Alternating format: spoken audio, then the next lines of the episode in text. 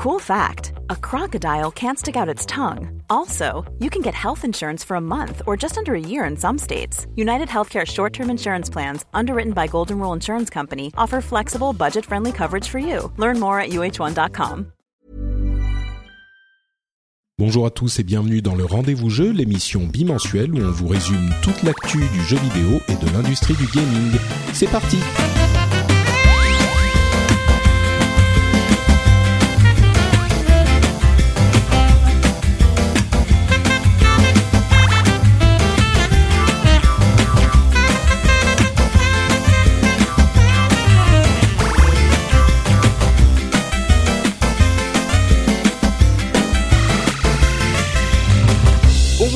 Et bienvenue sur le Rendez-vous Jeu, l'émission où on vous résume toute l'actu du jeu vidéo. On parle de consoles, de PC, d'industrie, de portables même un petit peu. Et aujourd'hui, euh, on va beaucoup parler de, allez, un petit peu de Nintendo Switch. C'est un peu Neverending Switch, euh, jusque je pense à la sortie de la console. On aura des chiffres et des annonces intéressants pour cette euh, fin d'année fiscale 2016. Des news de Valve qui nous a donner le, plaisir de nous dire euh, deux trois mots par la voix du gracieux euh, Game Newell et puis encore plein d'autres petites choses. Et pour m'accompagner dans cette aventure vidéoludique, j'ai le retour de Jika dont j'ai l'impression que ça fait des, des, mois que je ne t'ai pas parlé. Jika, tu m'as manqué. C'est vrai. Bah écoute, euh, bonjour déjà tout le monde. bah non, je crois que ça fait un mois, hein, mais c'est vrai que ça, chaque jour, chaque jour est un peu Enfin, moi, à, chaque jour qui passe, tu me manques un peu plus, Patrick. voilà, je, fallait que ce soit dit. Oh. Fallait que ce soit dit. non, mais je, je, je, moi, moi, je suis très content. Mon, mon, mon enfin, notre petit rendez-vous mensuel, là, ça me, ça me fait toujours plaisir, en tout cas. Bah, écoute, merci en tout cas d'être là. Et, et vous avez entendu la douce voix de Pia qui nous euh, rejoint pour cet épisode. Euh, Pia Jacquemart qui est avec nous. Euh, comment ça bah, je, je, voulais te présenter, mais ta vie est tellement compliquée que je vais plutôt te laisser le faire. Pour moi, tu es euh, la, la, la voix et la force derrière le podcast Badass que j'adore, mais tu es, tu es beaucoup plus que ça. Ah, mais c'est gentil, effectivement, oui. Alors, je suis euh, maintenant, en tout cas, la productrice et rédactrice en chef de Badass, que je présente, donc un podcast euh, geek culturel et féministe non mixte, j'insiste. mais surtout, à la base, euh, je suis journaliste. Alors, j'ai été journaliste spécialisée pendant pas mal d'années sur le jeu vidéo. Aujourd'hui, je piche plus que pour styliste, donc un généraliste féminin, et euh, le plus clair de mon temps est occupé à écrire des dialogues interactifs chez euh, Cyanide, actuellement sur The Call of Toulouse. Ah, un, truc qu'on ah. attend tous évidemment avec. Ah oui, un jeu, un jeu que j'attends particulièrement. Aucune pression. non, du tout, du tout. Ah, surtout, bah, j'attends énormément des dialogues de jeu. Vraiment, je suis très. très eh ben c'est merde. merde. non mais c'est super. Écoute, ils sont faits avec amour, euh, voilà. amour et folie, j'espère. Amour et folie. Je n'ai bah pas le droit d'en dire plus, mais oui, oui. De la folie, de l'amour, et on essaye un petit peu de, de mettre un petit peu de Cthulhuan, n'est-ce pas, le langage de Eh ben écoutez, euh, pour pour faire honneur à euh, Cyanide et Call of Toulouse et Pia, on va faire euh, tout ce podcast en Cthulhuan. Donc voilà. C'est ça, non? On va on va on va invoquer des trucs à la fin. Ça risque d'être si on provoque la fin du monde, ce serait quand même dommage quoi. Bon. Par erreur. Ah, on n'avait pas fait exprès. C'est ça, des problèmes de traduction terribles. Euh, bah écoute, merci en tout cas euh, d'être avec nous, Pia. Je sais que tu as dû euh, émigrer de ton appartement où, tes, tes, petits petits diables ne comprenaient pas pourquoi ils devaient, ils pouvaient pas participer au podcast. Donc tu, tu es dans un café, une preuve de plus que les podcasts les podcasts indépendants peuvent se faire de n'importe où et n'importe comment, et surtout n'importe comment. C'est la preuve qu'on vous apporte à chaque fois avec le rendez-vous jeu. Mais merci, Pia, donc d'être avec nous. Bah, merci à toi. Juste, tiens, par curiosité, je suis sûr que des podcasteurs euh, débutants se poseront la question. Tu utilises le, le micro-casque euh, blanc de, de l'iPhone euh, comme on en avait parlé ou un autre? Euh, Non, j'ai oublié mon micro-casque. Là, je suis ah, au téléphone. ah, au téléphone, carrément. vraiment la mauvaise élève. Ouais, ouais. écoute, le micro a l'air plutôt bien, non? Oui, oui, oui, ça fonctionne, ça fonctionne. Mais voilà, vraiment, le podcast, c'est vraiment pas une question de, de moyens, c'est une question de volonté. Merci encore une fois de nous et en de temps. Et de temps un petit peu. Bon, alors, on va quand même se lancer dans le programme du jour avec, euh, comme je le disais en introduction, encore un petit peu de news euh, Switch. Et, et, je crois que bah là, euh, oui, forcément, on est à 15 jours, un petit peu plus de la sortie, donc euh, je crois qu'on va en parler. On en aura parlé depuis la vraie annonce euh, de janvier jusqu'à la sortie, à peu près à chaque épisode. Donc Nintendo a réussi son coup marketing et son plan de communication. On en parle tout le temps. J'espère pour en dire de bonnes choses. Alors en l'occurrence, on a eu une interview de Kimishima, le président de Nintendo avec euh, le Nikkei, qui est un journal économique japonais, où il a dit deux trois petites choses qui ont été euh, un petit peu comment dire euh, quelques trucs qu'il a dit comme par exemple la Switch se vendra aussi enfin on espère que la Switch se vendra aussi bien que la Wii. M'ont fait lever un ou deux sourcils parce que ça paraît un petit peu difficile de dire ça d'ici. Ils en ont vendu 100 millions de la de la Wii, c'est euh, la console, euh, la deuxième console la plus vendue au monde ou la première, je sais plus. Bon, on n'y est pas encore avec la Switch, mais le truc plus intéressant qu'il a dit, c'est que euh, le service en ligne de la Switch coûterait beaucoup moins cher que celui des autres consoles, à savoir. Bah, tu m'étonnes, il y aura deux fois moins de produits. Voilà, oui, on est, on est, on est d'accord. Mais on sera autour de 20 à peut-être 25 euros, euh, quelque chose comme ça, par an qui est, allez, on va dire la moitié ou le entre le tiers et la moitié des, des autres services. Est-ce que ça a fait passer la pilule pour vous ou c'est encore un petit peu compliqué de payer pour un deuxième ou troisième service en ligne? Euh, Qui veut commencer? Vas-y, commence, Jika. Ouais. Euh, bah, disons, enfin, ce qui est un peu compliqué, c'est qu'effectivement, on a été surpris par cette annonce à la base, à toute base. Enfin, on était plutôt surpris d'apprendre que euh, le, line allait être payant, parce que chez Nintendo, ça n'avait jamais été le cas.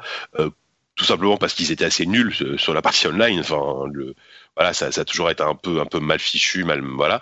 Alors là, effectivement, ils mettent un line payant qui est certes euh, deux, deux, deux, fois moins cher ou un peu plus que, que de la concurrence mais effectivement, comme disait Pierre, pour euh, sans doute de vos de service, euh, il faudra avoir la qualité de la, la, tout simplement de la plateforme online, la, la, stabilité du online qui sera qui est hyper importante. Et puis, euh, n'oublions pas que voilà, chez les autres, on a on a des jeux offerts tous les mois. Alors a priori, il y en aura aussi, mais d'après ce qu'on a compris, c'est des jeux consoles virtuelles qu'en plus on pourra pas garder garder à vie. Enfin, voilà, ça, sent, ça sent quand même le truc, euh, voilà quoi. À, à, ce propos, j'ai entendu une vision que, à laquelle moi je ne souscris pas, mais qui était intéressante. C'était que comme il y aurait un jeu euh, de consoles virtuelles avec en plus a priori des, des capacités en ligne euh, qui seraient disponibles mm. chaque, mois, et ben tout le monde sera sur ce jeu pendant ce mois-là. Donc tout le monde pourra jouer en ligne à ce jeu-là euh, pendant ce mois-là. Dire au jeu offert. Peut-être un petit. Oui, au jeu offert, oui. Enfin au jeu qui est disponible Ce, pendant un mois. Euh, je me dis bon peut-être que là ça peut attirer un petit peu plus de monde par par. Euh... Encore faut-il qu'il y ait des, des composantes multijoueurs sur ce jeu offert. oui c'est ça, il faut que ce soit un jeu qui soit intéressant à plusieurs. Euh, voilà. Juste tiens pour préciser, euh, j'ai vérifié, je crois, je suis à peu près sûr que la console la plus vendue au monde c'est la PlayStation 2 ouais, avec 150, 150, millions d'exemplaires. C'est pour ça que je disais la deuxième, je crois. La Wii c'est 102 ou 103 millions. Ouais ouais voilà, c'est pas loin derrière. Donc non juste pour terminer, alors ouais c'est c'est, enfin moi j'en ai un peu marre de, enfin je j'ai pas envie, tu vois, je paye déjà le PlayStation euh, le PlayStation Plus. Euh, bon, je paye pas le Xbox Live Gold, faut pas non plus, faut pas, faut pas déconner. euh, pardon, non, mais c'est même pas un troll en plus parce que tout simplement j'ai, j'ai, pas de Xbox One à la maison euh, et je me vois pas. Enfin, faut vraiment que le service soit vraiment, vraiment intéressant. Et puis surtout, à quoi on va, à quoi on va jouer. Si, bah si, tu vois, par exemple, typiquement Mario Kart. Mario Kart, euh, ouais, voilà, mais ce qui, m'ennuie, c'est quoi là Mario Kart Wii U, ça va être, ça va être le même jeu que sur la version Wii U, à, plus, à, plus ou moins. Bon, sans, sans repartir dans les, enfin, oui, voilà. ouais, dans, dans les trucs dont on a déjà débattu, c'est la confirmation qui sera moins cher. Et mais toi, visiblement, moins cher ou pas, c'est pas ça qui te. Oh, non, non, mais c'est c'est c'est heureusement, mieux qu'il soit moins cher, que plus cher. Quoi. Voilà, heureusement qu'il est moins cher. Si c'est effectivement 25 ou 30 euros par an, bon, c'est ça, ça passe, ça, ça, passe tout seul, on va dire. Euh, mais sur le principe, c'est voilà, c'est relou. Ça te gêne, ouais. Kia, toi, euh, donc sur le service et puis sur la euh, Switch d'une manière générale, c'est un peu la question que je pose à tous les intervenants de l'émission depuis le, la présentation. Euh, qu'est-ce que tu en penses donc du service et puis de la console? Ben moi, ça m'a fait plutôt rigoler. Alors, euh, je sais pas si vous savez, tu sais, qu'en en développement personnel, quand on a un projet, qu'on veut améliorer quelque chose ou qu'on veut vendre un produit, les coachs vont toujours te dire, bah, fixe un prix, annonce ton produit, mets-le à la vente avant même de l'avoir terminé. Comme ça, ça va te forcer à le faire et à le faire de qualité puisque mm. tu vas annoncer aux gens qui vont payer. Et moi, j'ai un peu l'impression que Nintendo, ils se sont dit, bon, allez, euh, sur le live, on est toujours à la ramasse. Alors cette fois-ci, on va annoncer un prix, on va faire payer les gens, comme ça, on sera obligé de sortir quelque chose d'un peu moins pourri que d'habitude. Mais honnêtement, euh, ouais, j'étais hyper étonnée et un peu dubitative. Euh, et de façon générale, c'est ça rejoint un petit peu ce que disait Jika, mais ça va complètement à contre-courant de tout ce que proposent actuellement toutes les consoles, où on va avoir. Alors moi, par exemple, je payais plutôt un abonnement Xbox Live. Hein, j'ai pas de PS4, désolé, mais euh, je commence enfin à avoir un catalogue de VOD qui est intéressant euh, au-delà de ce que je peux trouver sur Netflix. J'ai installé Netflix sur ma console. Elle me sert enfin de terminal de divertissement global. Alors mmh. rajouter une machine 100% plastique qui grince quand on la prend dans les mains, qui fait grouic grouic et qui va jamais faire que du jeu, eh ben je sais pas. Je sais pas du tout si euh, s'ils vont réitérer le tour de force euh, qu'ils avaient quand même réussi avec la Wii et puis aussi dans une moindre mesure mais quand même correctement avec la Nintendo 3DS alors que moi je faisais partie quand même des observateurs qui avaient dit que euh, ce serait qu'un gimmick débile et que ça se vendrait pas. Euh, j'ai eu tort, ça s'est vendu, même si c'était un gimmick débile. Je suis un peu, euh, ouais, je suis un peu mitigée. Euh, on entend tout et n'importe quoi sur cette Switch. Moi, honnêtement là pour le coup, euh, je, je, voilà, je m'avancerai plus à faire des prévisions. On va dire que tout ce que Nintendo met pas dans les composantes de ses machines, il les met dans le marketing. Donc euh, donc ça peut euh, ça peut quand même marcher quoi. Hein. Les campagnes de pub arrivent, elles sont déjà zarbi, voire barrées, voire gênantes. Euh. ouais, on va on va en parler dans un dans un moment. Mais... Alors peut-être enfin peut-être qu'on tu voulais en parler plus tard, je sais pas. Mais ce qui est intéressant, c'est de voir que que les chiffres de précommande sont sont assez impressionnants sur la Switch. Hein, sont même bien bien meilleurs que sur les précédentes consoles de Nintendo. Euh, Mais est-ce que ça va s'arrêter là? C'est-à-dire est-ce qu'ils ont euh, est-ce qu'ils ont pas euh, refidélisé euh, un public Nintendo friendly Ils ont ils ont fait un peu la hype hein, sur cette Switch, l'événement au Grand Palais. on voyait qu'au hein. terme de voilà, c'est ça en termes de positionnement, on va être sur du early adopter. Euh, et sur du Nintendo fan. Et puis tous les gens vont. Moi, je pense que vraiment le cœur de cible de la Wii, pour le moment, est pas adressé par la Switch. Après, on va voir. Euh, anglicisme horrible, mais voilà. Et l'argument fort pour le pour tous ces Nintendo fans, etc., c'est le Zelda. Qui, quoi qu'on ouais. dise, euh, voilà, et un, un truc, un argument très fort puisqu'il s'annonce très bon. Enfin, il, s'annonce très bon. Il a l'air euh, réussi. Euh, par contre, derrière, encore une fois, à quoi on va jouer une fois qu'on aura fini Zelda, quoi. C'est bah, pas le problème avec Nintendo, quoi. Le, le, en plus, vous avez vu la com sur le Zelda ou pas? J'étais morte de rire. J'ai trouvé ça hyper euh, hyper malin là, les mini vidéos sur Twitter avec des questions, avec vraiment des questions de fans. Et la question, euh, ben, c'est euh, Aonuma qui répond. Euh, donc en fait, il a enregistré euh, Bonjour la France. Il a dû enregistrer Bonjour pour tous les pays. C'est Nintendo France chez nous qui le balance. Et après, il répond en japonais. Et là, la question était quelle est la timeline? Enfin, où se situe ce nouveau Zelda dans la timeline globale de Hyrule? Et il dit ah bah il y a, y a un indice dans le trailer et le trailer dit euh, Hyrule a connu de nombreux combats contre Ganon. ah bah merci, bravo Captain Obvious. Et bah, tu vois que ouais, ouais, de... il, il, voilà. oui, non mais on s'en, ouais. enfin oui, peut-être que pour les super fans c'est important. Ah, le, la timeline Zelda, c'est tellement le bazar. Ouais, ça, ouais. Mais, mais oui, il n'y a pas de timeline dans Zelda. C'est ça.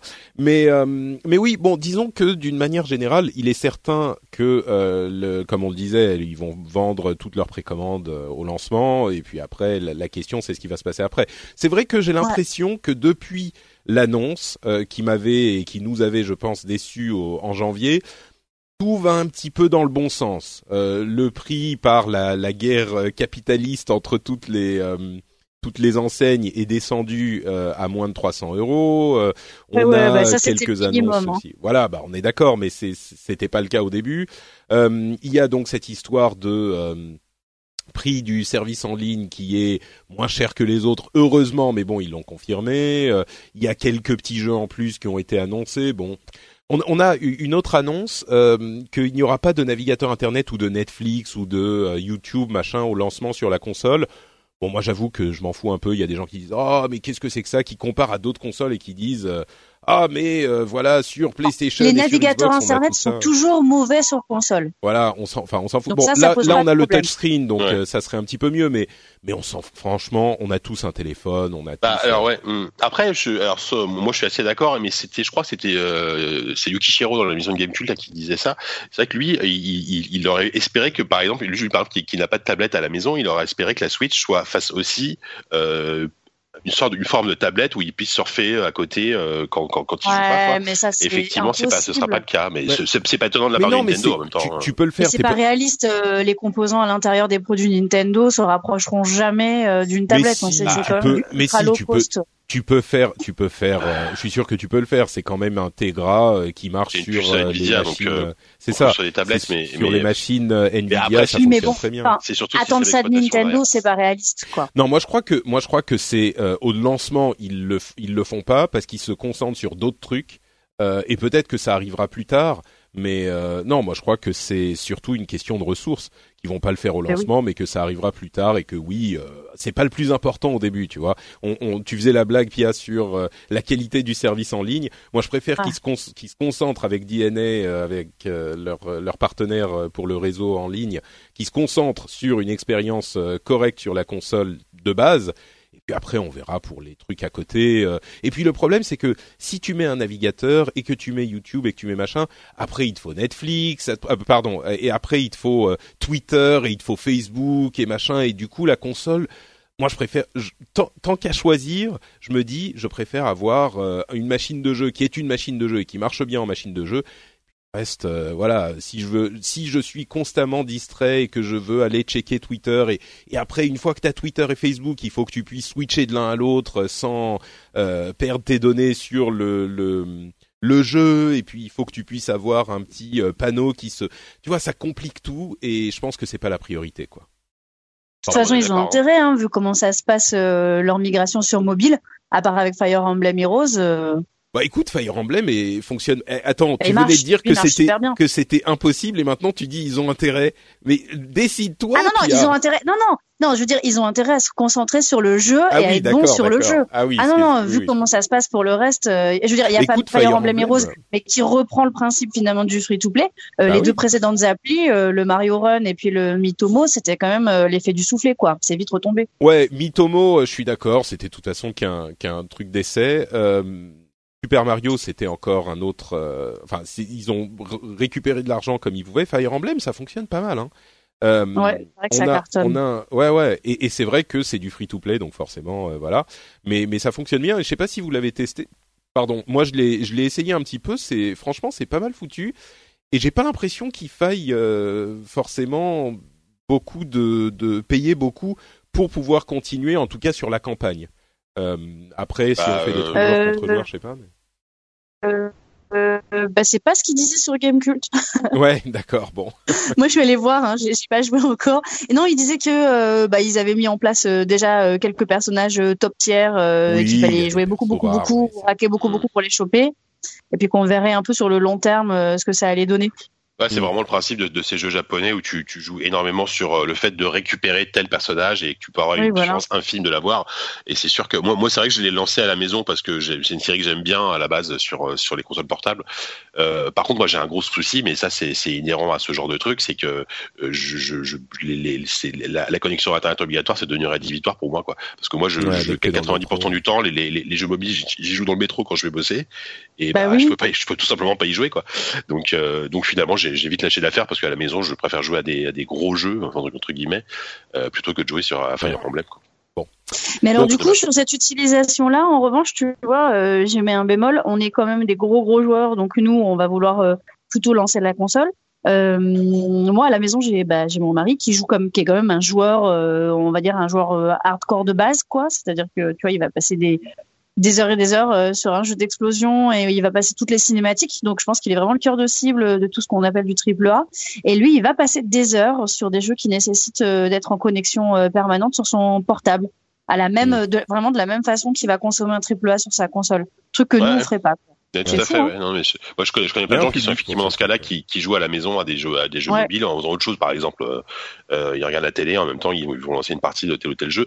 Mais, mais, mais, mais bon, c'est pas mon cas. Et effectivement, tant, tant que, bah là, c'est encore un problème parisien, parigo parisien, hein, mais euh, tant qu'on Mm. n'aura pas une connexion internet correcte dans le métro, euh, c'est pas possible. Quoi. Mais c'est vrai que Ah c'est oui, comme ouais. euh, c'est comme tous ces jeux, euh, tous ces jeux free to play qui nécessitent une connexion. Il y en a plein, et c'est un public qui est un petit peu différent de nous qui allons jouer sur entre guillemets la vraie console. Euh, mais nous, ils nous prennent déjà notre argent Nintendo en fait, parce que on, on Bah achète la Switch, les jeux, machin.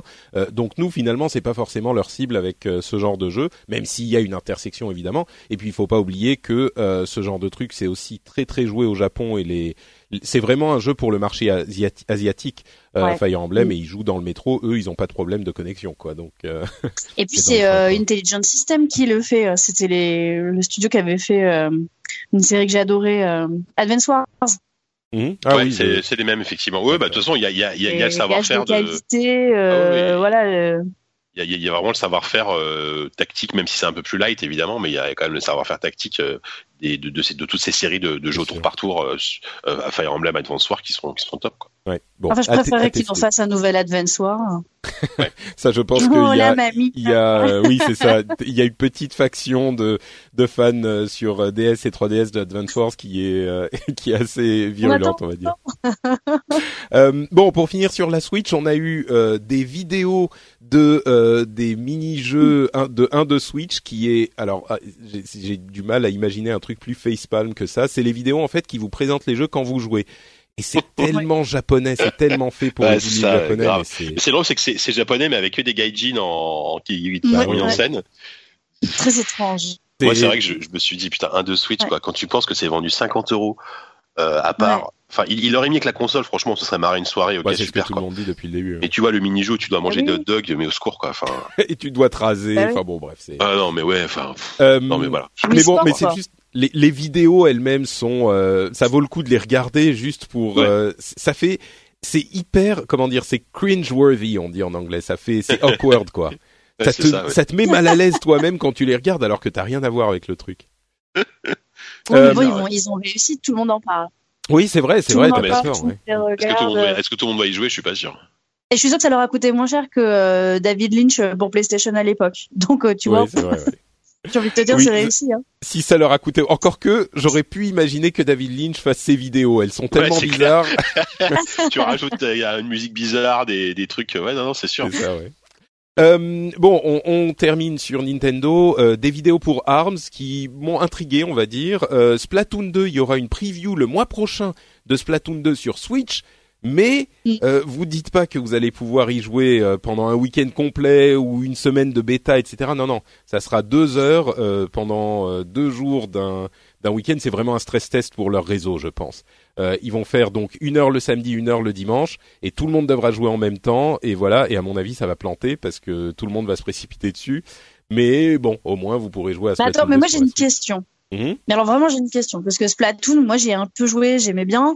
Je m'étais rapidement intéressée au fait qu'ils avaient envie d'en faire un jeu un peu e-sport. Donc c'est vraiment une question de noob parce que dernièrement, je suis plus occupée à, à écrire mes dialogues qu'à regarder un peu l'actu. Euh, Qu'est-ce qui avait euh, empêché le premier de, de s'installer vraiment, je veux dire, comme un embryon de jeu e-sport euh, le, nombre de consoles, c'est ça, le nombre ah bah, de joueurs C'est la base installée de la Wii U, oui, c'est sûr. C'est la base installée, ouais, c'est ça. Et du coup, là, peut-être que, peut-être que, peut-être que Peut-être que ça, va aller mieux euh, s'ils arrivent à vendre de la Switch. Bah, disons que euh, c'est bah, c'est comme ça qu'ils le vendent en plus. Je sais pas si tu te souviens de la vidéo de mm. promo, mais il y avait effectivement euh, e-sport euh, Splatoon.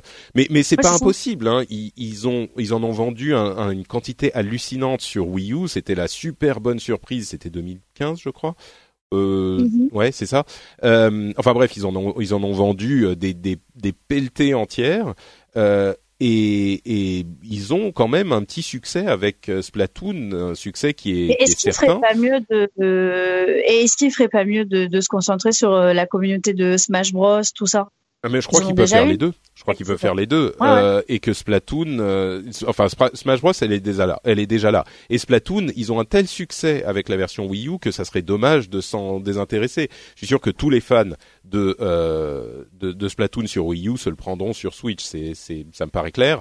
Maintenant, euh, est-ce que ça va devenir un e-sport tout de suite? Il va falloir quand même attendre qu'il y en ait une certaine quantité installée. Ils vont en vendre 2 millions euh, là au lancement en mars. Euh, je ne sais pas combien de millions, pardon, d'ici la fin de l'année. À partir du moment où il y aura une belle base installée, pourquoi pas? Ça, ça peut le faire ça peut le faire. Et de toute façon, il faut que ça aille vite, non? Parce que je trouve, j'ai quand même l'impression. Mais là, à nouveau, hein, j'en profite, je vous pose les questions sur les sujets qui qui m'ont un peu intrigué et euh, sur lesquels j'avais pas de réponse. C'est vous qui me faites les Madame Irma. J'avais quand même l'impression que sur un jeu e-sport euh, destiné à rencontrer un certain succès, ça se passait vraiment très vite, quoi. Bah, je sais pas, c'est compliqué sur euh, sur ces jeux-là. Ça peut se construire. Hein. Un jeu e-sport, c'est pas forcément le, la première année. Là, c'est sûr qu'il était euh, euh, handicapé par la base installée de la Wii U et puis euh, même s'il y avait des fans, c'est quand même pas exactement le public. Euh, il faudra mm. voir comment ça se passe avec la Switch là. Tu parlais de Madame Irma, je crois que c'est vraiment le cas. On peut, on peut pas savoir.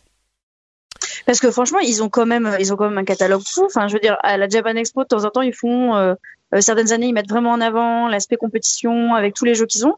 Là, euh, avec rien qu'un Mario Kart, un Splatoon et un Melee, ils peuvent se faire leur Mhm. propre euh, Non mais t'as raison. petite compète un peu, un peu foldingue, euh, tout ça, quoi. Non non t'as Ouais, raison t'as hein. raison. ouais. Je crois que Mario alors euh, Smash Bros n'est pas encore officiellement annoncé même si Régis Fils-Aimé a s- Ouais, genre euh, Oui, fortement euh, qui va sortir. ouais. ouais ouais il a il a implied Mm. que ça allait sortir mais mais oui c'est vrai que Après, ça fait le, un après le seul jeu qui a, euh, je, je- si je me trompe pas, le seul jeu qui a une vraie carrière e-sport, même si c'est loin d'être euh, au niveau des, des gros trucs genre Dota Co, c'est euh, c'est Smash Bros quoi. Oui oui tout à fait. Ah oui, Euh, je sais que j'avais j'avais discuté avec euh, quand on, on avait fait un podcast sur l'e-sport avec Lam, mais euh, disait que voilà, il y avait une énorme, euh, notamment aux États-Unis, c'était une très très grosse communauté. Après, euh, la, les 95% des mecs euh, ga- gagnaient, gagnaient, enfin, ne, ne pouvaient pas en vivre, tu vois, contrairement à l'e- contrairement à d'autres trucs où, euh, oui voilà, c'est le problème. ça très Bah, bien. non mais sur Bah, Smash le Bros problème le, le- c'est surtout que c'était surtout l'épisode Game Cult qui était qui était considéré comme le plus euh, le plus intéressant en tout cas euh, sur une scène euh, on va dire semi-pro et que les épisodes suivants ils étaient quand même beaucoup plus ils laissaient beaucoup plus de part au Tu- hasard. Il va falloir oui qu'ils t'as dit Game, à- Game Cult tu voulais dire GameCube. Oui, j'ai dit quoi GameCube, ouais. Game Cult, Ouais, c'est l'obsession Game Cult. Mais euh, oui, Ouais, oui, non, mais on il leur- y on a, leur fait de la pub aujourd'hui. Hein. ouais, un petit peu. Il y a, euh, non, mais c'est mêlé effectivement. C'est l'épisode Game GameCube euh, et il est encore à l'Evo cette année. Euh, L'Evo Oui, c'est ça. 2017, il y a encore cette année, comme on en parlait l'épisode précédent.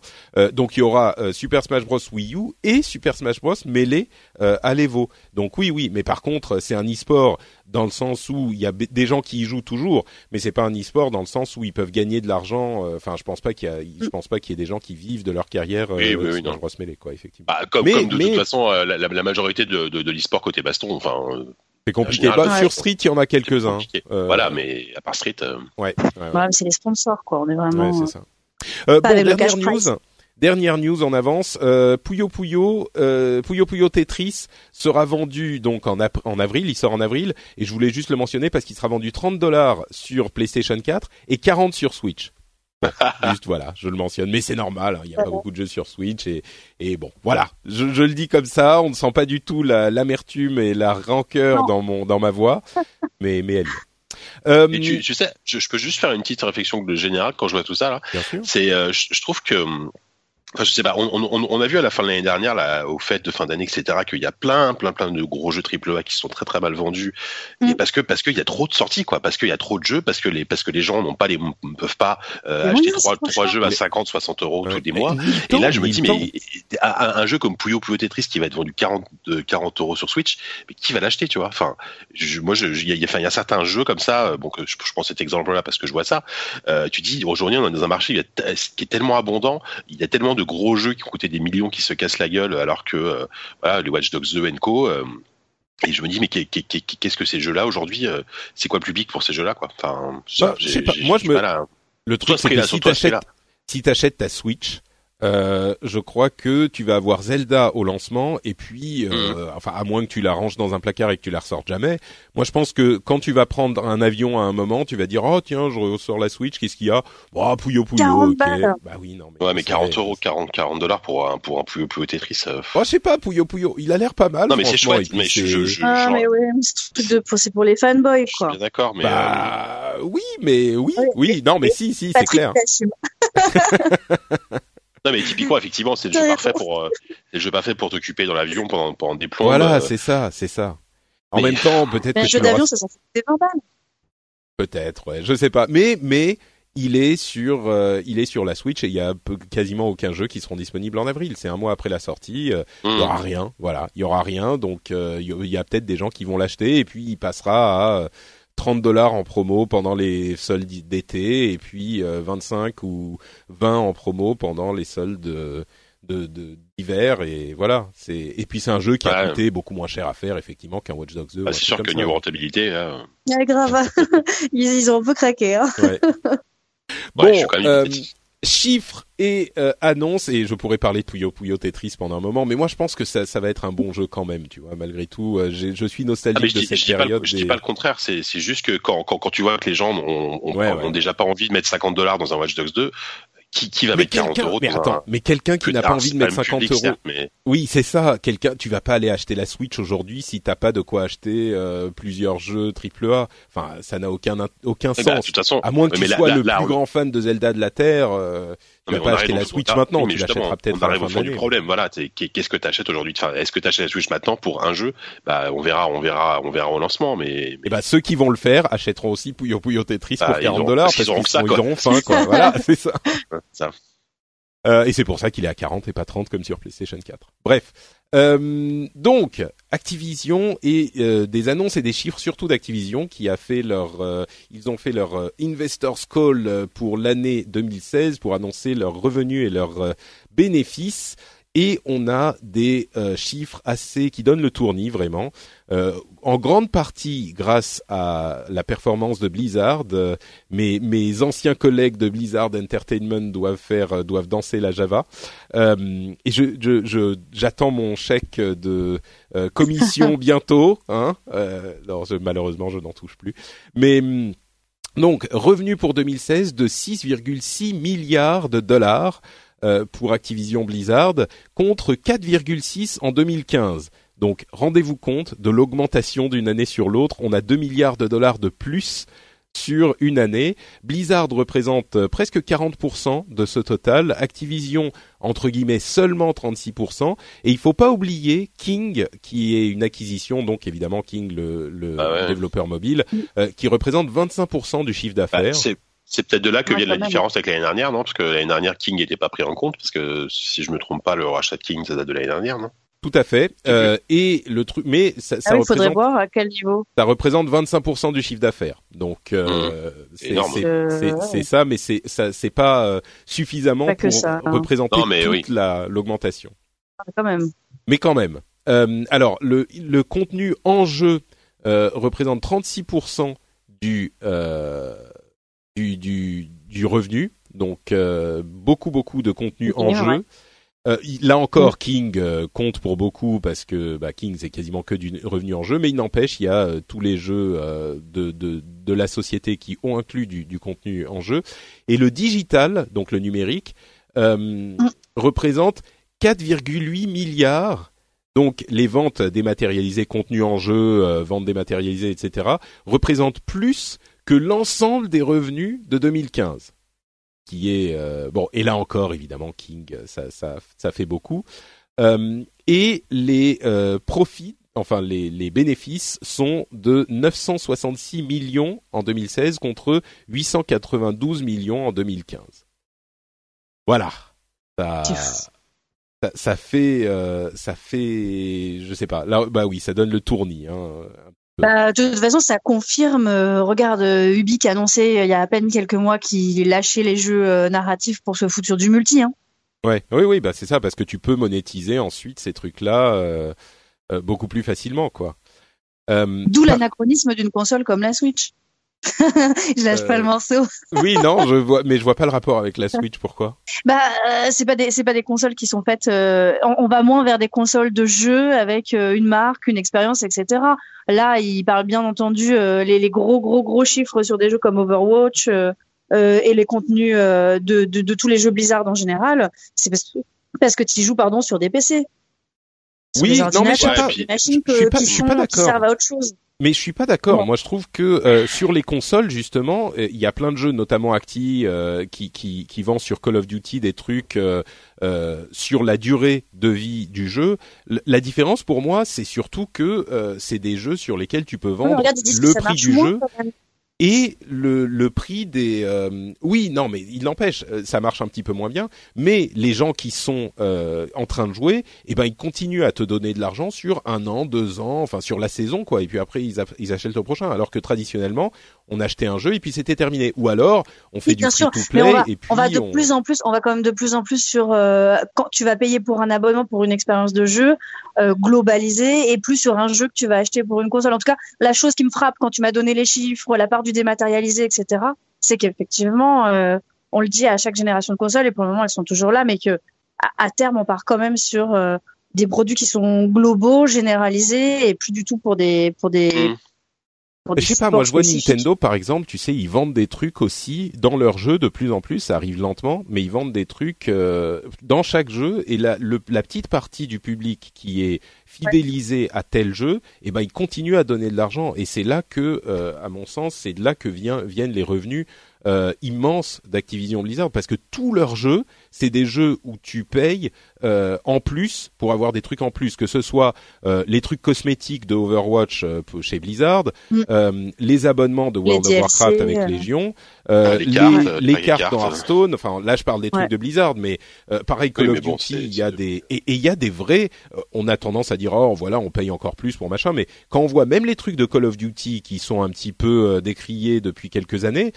Ils ont des modes, enfin des trucs mais incroyables. Il y a des trucs comme euh, les, les modes zombies qui sont ajoutés. Je sais même pas si ça fait partie du, du, du season pass ou pas d'ailleurs, mais c'est du vrai contenu en Mm. plus quoi. Il y avait des trucs, on en parlait encore tous les deux trois mois. On parle de Destiny par exemple qui là est un petit peu sur le le en pause, mais tous Mm. les trois quatre mois t'avais euh, un énorme truc de contenu en plus. Donc c'est pas juste euh, un truc pour faire payer les gens. Enfin oui, bien sûr, c'est pour faire payer les gens, mais c'est pour offrir une expérience prolongée sur les jeux. Le jeu que t'achètes, tu as ce que tu as dans le disque et c'est terminé. Et puis tu y joues pendant un mois, deux mois et c'est fini.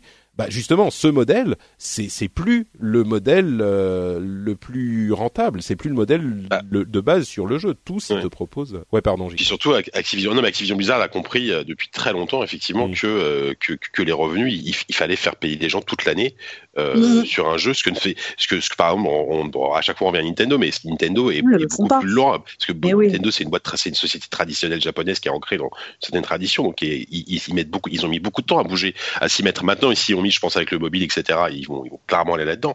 Mais, mais, mais quand tu vois les différences de revenus, enfin après, je connais pas les revenus Nintendo cette année, mais je pense pas qu'on soit au niveau d'Activision Ah oui, Blizzard. non. Je- Bah, par comparaison, j'ai cherché un petit peu les, les chiffres des autres gros éditeurs. EA, c'est euh, autour de 4,4 milliards de dollars, euh, un tout petit peu moins que l'année dernière.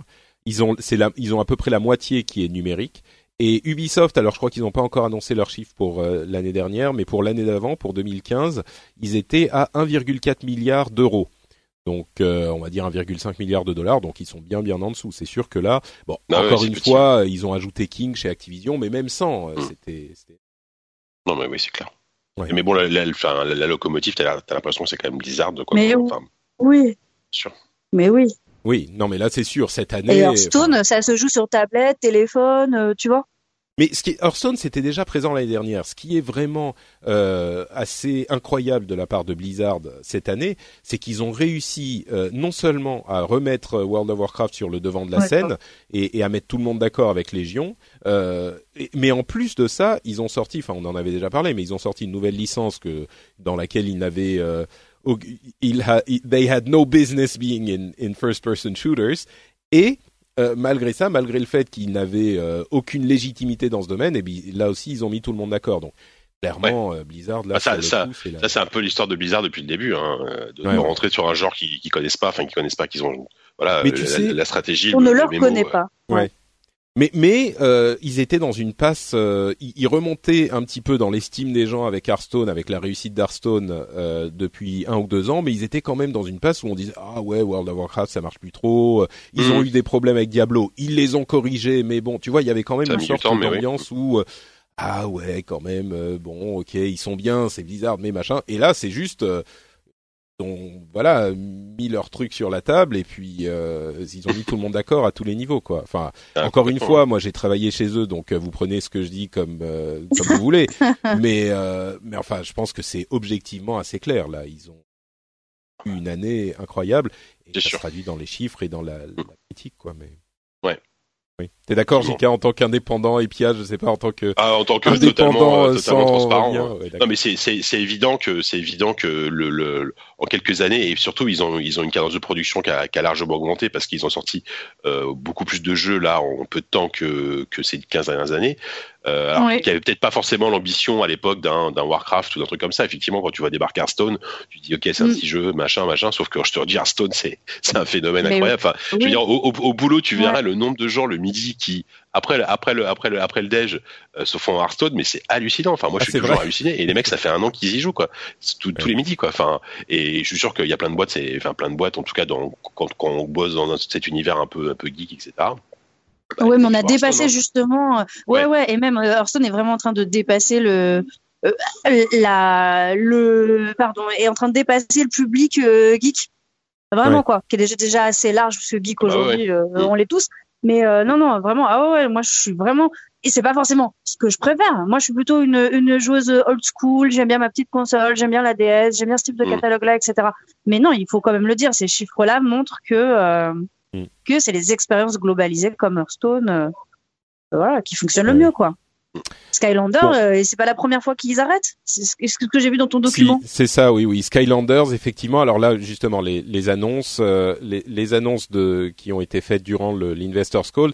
Skylander, vraiment euh, grosse baisse de régime. Ils vont mettre une pause pendant un an. Ils vont laisser respirer un petit peu la franchise. Il était temps, mais en même temps, ils ont fait tellement d'argent, c'était normal qu'ils qu continuent. Mais Là, visiblement, il laisse respirer. On verra si c'est euh, reculer pour mieux sauter ou si c'est vraiment un coup d'arrêt euh, durable.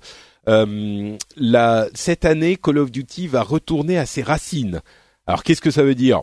Euh, hmm. Peut-être la, la, deuxième guerre mondiale, on imagine. Après Battlefield 1, bah, ça va faire un petit peu suiveur, mais bah, surtout le truc c'est que ils, ils, ont vu que là ça, ça fait ça faisait plusieurs années qu'ils s'acharnaient à proposer de la guerre moderne et que ça marchait de... enfin de la guerre même plus que moderne futuriste, ouais, futuriste le dernier on est carrément dans l'espèce opéra euh, et que ça marchait de moins en moins bien. Euh, là à côté t'as un BF1 qui sort alors qui sait alors je connais pas les chiffres de vente mais qui a priori c'est quand même très bien vendu qui a été acclamé qui a été acclamé par la critique. Donc ils se sont dit bon allez euh, c'est moi moi je suis quasiment sûr qu'il va qu'on qu va retrouver un, un Call of Seconde Guerre mondiale à la fin de l'année prochaine. Mais tu sais l'ironie c'est que à mon sens ils ont commencé à travailler sur le projet du prochain euh, Call of Duty avant l'annonce de Battlefield 1 parce que c'est ouais, des cycles de deux ans euh, ils commencent à préparer avant. Donc tout le monde a dit ah voilà ils font comme il est euh, parce que Battlefield 1 a marché.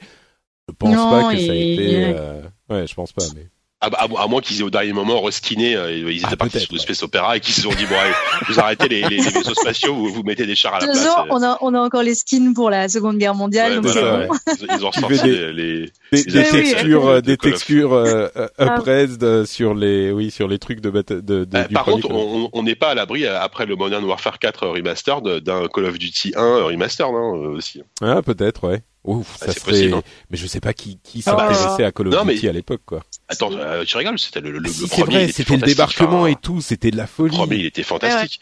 Ouais. Et, euh, et si, moi, moi, moi, un vrai, un vrai remastered, mais quand je dis un vrai remastered avec un, un, vrai, une vraie réalisation hyper moderne et tout, mm. euh, moi, je serais ah, ravi d'y jouer. Hein. C'est vrai que je me souviens, je sais plus si c'était Medal of Honor ou Call of Duty, mais le débarquement, euh, c'était peut-être Medal, Medal of Honor, ouais. Et, et Call of Duty avait fait euh, Stalingrad ou un truc voilà, du genre. Ça, ouais. Et, y a, y a, y a les deux, c'était de la folie, ouais. Et, de toute façon, le, le, le, premier Medal of Honor avec le débarquement était fait par les gars d'Infinity Ward. Bah oui, tout à fait. Oui. oui. bien sûr. Non, mais c'est pour ça que. Ça reste la même pour ça que je les mets dans la. Euh, et justement à propos des de, de, des gars euh, qui font qui passent d'un jeu à l'autre, euh, on a Destiny 2 donc euh, Bungie, bon, c'est pas Medal of Honor mm -hmm. mais c'est quand même Halo. Euh, donc Destiny 2 qui est toujours prévu pour 2017. Donc ça va, moi j'ai je peux continuer à respirer. Destiny sur lequel j'ai passé des, des mois de ma vie va va avoir une suite digne de ce nom en 2017 comme prévu. Donc moi je suis content. On, on l'attend avec impatience. En tout cas, je l'attends. bon, on est content pour toi. ouais, merci, merci. Je sais. Je, Destiny est un, est un jeu clivant, mais euh, il n'empêche qu'il a ses fans et j'en fais partie. Bah, de toute façon, euh, il s'est très bien vendu. Hein, oui, oui, tout à fait. Oui, oui et puis il y a des gens qui sont encore dessus. Moi, j'ai des potes qui mmh. sont encore sur Destiny avec euh, Rise of Iron, là, l'extension, la, la, la mini-extension de cette année et qui sont encore dessus comme des fous, euh, qui sont ouais. euh, qui cherchent les armes. Alors ils te ressortent euh, tous les deux mois une ancienne arme de la première année, mais un petit peu modifiée, qui est un peu plus puissante. Donc euh, ils vont la chercher dans les missions de folie, machin. C'était, il y avait vraiment un truc avec Destiny. Il y a un truc euh, qui s'est passé avec euh, The Taken King avec des sortes de d'enquêtes, de, mystères en jeu euh, qui gardaient la communauté engagée d'une manière qui était très particulière euh, et qui, qui d'ailleurs s'est retrouvée pour ceux qui ont suivi euh, dans un jeu comme euh, Legion de, de World of Warcraft. Euh, il y avait des sortes de petits indices qui, qui dans le jeu qui t'amenait à essayer d'explorer d'autres trucs et de enfin bref c'était c'était un truc vraiment particulier quoi et mais, mais moi je pense euh, vraiment qu'un produit culturel et même un même un jeu vidéo même titre que n'importe quel autre quel autre produit culturel à partir du moment où il est clivant euh, ben c'est déjà euh, c'est déjà une forme de succès hein. Ouais, quand il y a des gens qui aiment beaucoup et des gens qui aiment pas. Ouais. Ou une proposition. Oui, voilà. C'est qu'il y a des propositions qui sont suffisamment novatrices, originales pour avoir des fans comme des détracteurs. Bah, c'est sûr ce que quand tu vois ça... quand on arrive sur des jeux vidéo où on n'a plus un consensus global, mais vraiment euh, je dirais une répartition à 50-50 entre les gens qui disent que c'est un bon jeu et les gens qui disent qu'ils n'y joueront jamais. Moi, je trouve ça super intéressant. C'est sûr. Bon, je pense que les éditeurs préfèrent quand, quand 100% des gens disent que c'est un bon jeu, mais, euh, mais en même temps, quand on voit euh, Watch Dogs 2, par exemple, qui a eu cette réception un petit peu tiédasse, euh, où c'était ouais bah il est bien, il est mieux que le 1, il a des qualités, il est bien fait pour ci pour ça, mais en même temps Bon, il était aussi noyé au milieu de toutes les sorties. mais après, un Watch Dogs 2, alors est-ce que c'est pas aussi un problème de marketing euh, On voit quand même souvent un vrai, vrai, vrai décalage entre ce que euh, l'éditeur euh, a décidé de vendre au public et ce que le jeu est réellement et les qualités qu'il peut avoir intrinsèquement, qui sont pas toujours celles qui sont mises en avant par la mm. com. Peut-être, ouais, c'est possible. Bah, je demande. Mais ouais, c'est possible. Je sais pas si c'était le cas pour Watch Dogs 2, mais c'est sûr qu'il avait une euh, une communication un petit peu particulière. Mais même le jeu, enfin bon, bref, on va pas repartir sur Watch Dogs 2. Non, pardon. mais, mais alors, il le vendait, oui, mais il le vendait quand même comme un GTA-like, alors que les hmm. phases les plus réussies, si je dis pas de bêtises, c'était plutôt les phases d'infiltration. Ouais, hmm. ouais, ouais non, ça, oui. oui, oui, après, après, ils, ils ont plutôt collé à, parce que leur com était très, très décalé, très, très délirante, très, un peu, voilà, dans, dans cet esprit. Et le, et le jeu est comme ça. Enfin, j'ai quand même un peu joué, pas mal joué, et c'est vrai que le jeu est vraiment comme ça. Euh, mais bon, le truc c'est qu'il était, enfin, ouais, bon, c'est pas le moment de, parler de ça, mais il, il, était, il était tellement euh, différent du premier et, euh, et le premier surtout avait tellement déçu que, que les gens tout simplement ont, passé, ont, passé, le truc parce qu'ils se sont dit bon vas-y le premier euh, c'était décevant donc. Mm. Bon, il semble. C'est dommage, il mérite pas. Ouais, et il semble un peu mieux se vendre maintenant, sans doute avec les, les promotions, mais donc peut-être que les chiffres euh, monteront. Voilà, et puis un meilleur bouche à oreille probablement. C'est typiquement le genre de jeu qui, qui, va, qui va se vendre euh, en solde pendant très longtemps et qu'au final ils vont rentrer dans leurs frais peut-être un jour ou l'autre. Euh, South Park est encore décalé, il sortira l'année prochaine finalement euh, et, et, plus en enfin, L'année prochaine c'est c'est euh, c'est un peu plus compliqué, c'est-à-dire ils ont dit qu'il sortirait sur l'année fiscale euh, à venir, donc à partir du mois de mars. Euh, donc il, peut sortir entre mars et avril prochain. Euh, donc peut-être qu'il sortira au mois de mars, tu vois, ça se trouve au final il est juste décalé d'un mois, mais euh, Ouais, à mon avis, si c'était ça, ils l'annonceraient, quoi. Mais je pense pas, mais effectivement, alors soit, soit ils savent pas trop quand, quand le sortir parce qu'ils ont peur de la concurrence en face et qu'ils ils, ils, ont, ils ont pris tellement de gadins là ces derniers temps euh, avec leurs chiffres d'avance à la fin de l'année dernière qu'ils sont super, ils y vont reculons. Ah c'est con parce qu'en en, en, en, ce moment, ouais, peut-être, ouais, Là, je sais pas. Normalement, il devait sortir là. Euh, je... Bah, il devait sortir en décembre au début, non? Ouais, c'est ça. Et si effectivement le jeu est terminé et qu'il ne sorte pas maintenant, c'est très con parce que là c'est la bonne période. En ce moment, il y a rien. C'est impossible. Euh. C'est inenvisageable qu'ils prennent le risque d'avoir le jeu terminé et de pas euh, faire du chiffre dessus. Il doit pas être bah fini. Non, je pense c'est ce que je pense aussi. avec, et, y a... avec, les délais qui sont tellement resserrés entre le moment où on mm. finit les jeux et le moment où on le sort, j'arrive pas à envisager qu'ils puissent se dire, bah, on l'a, on le garde. Souci, mais... Surtout que maintenant, effectivement, c'est la période, quoi. Encore qu'ils ont For Honor qui sort de... For Honor qui sort demain. Euh... Mm. C'est demain déjà. Ah ouais. Bah oui, c'est ça, ouais. je crois bien. Mais mais bon, en même temps, euh, moi je pense qu'il est effectivement ils, ils, veulent, ils veulent prendre le temps de le de, de le terminer pour de vrai.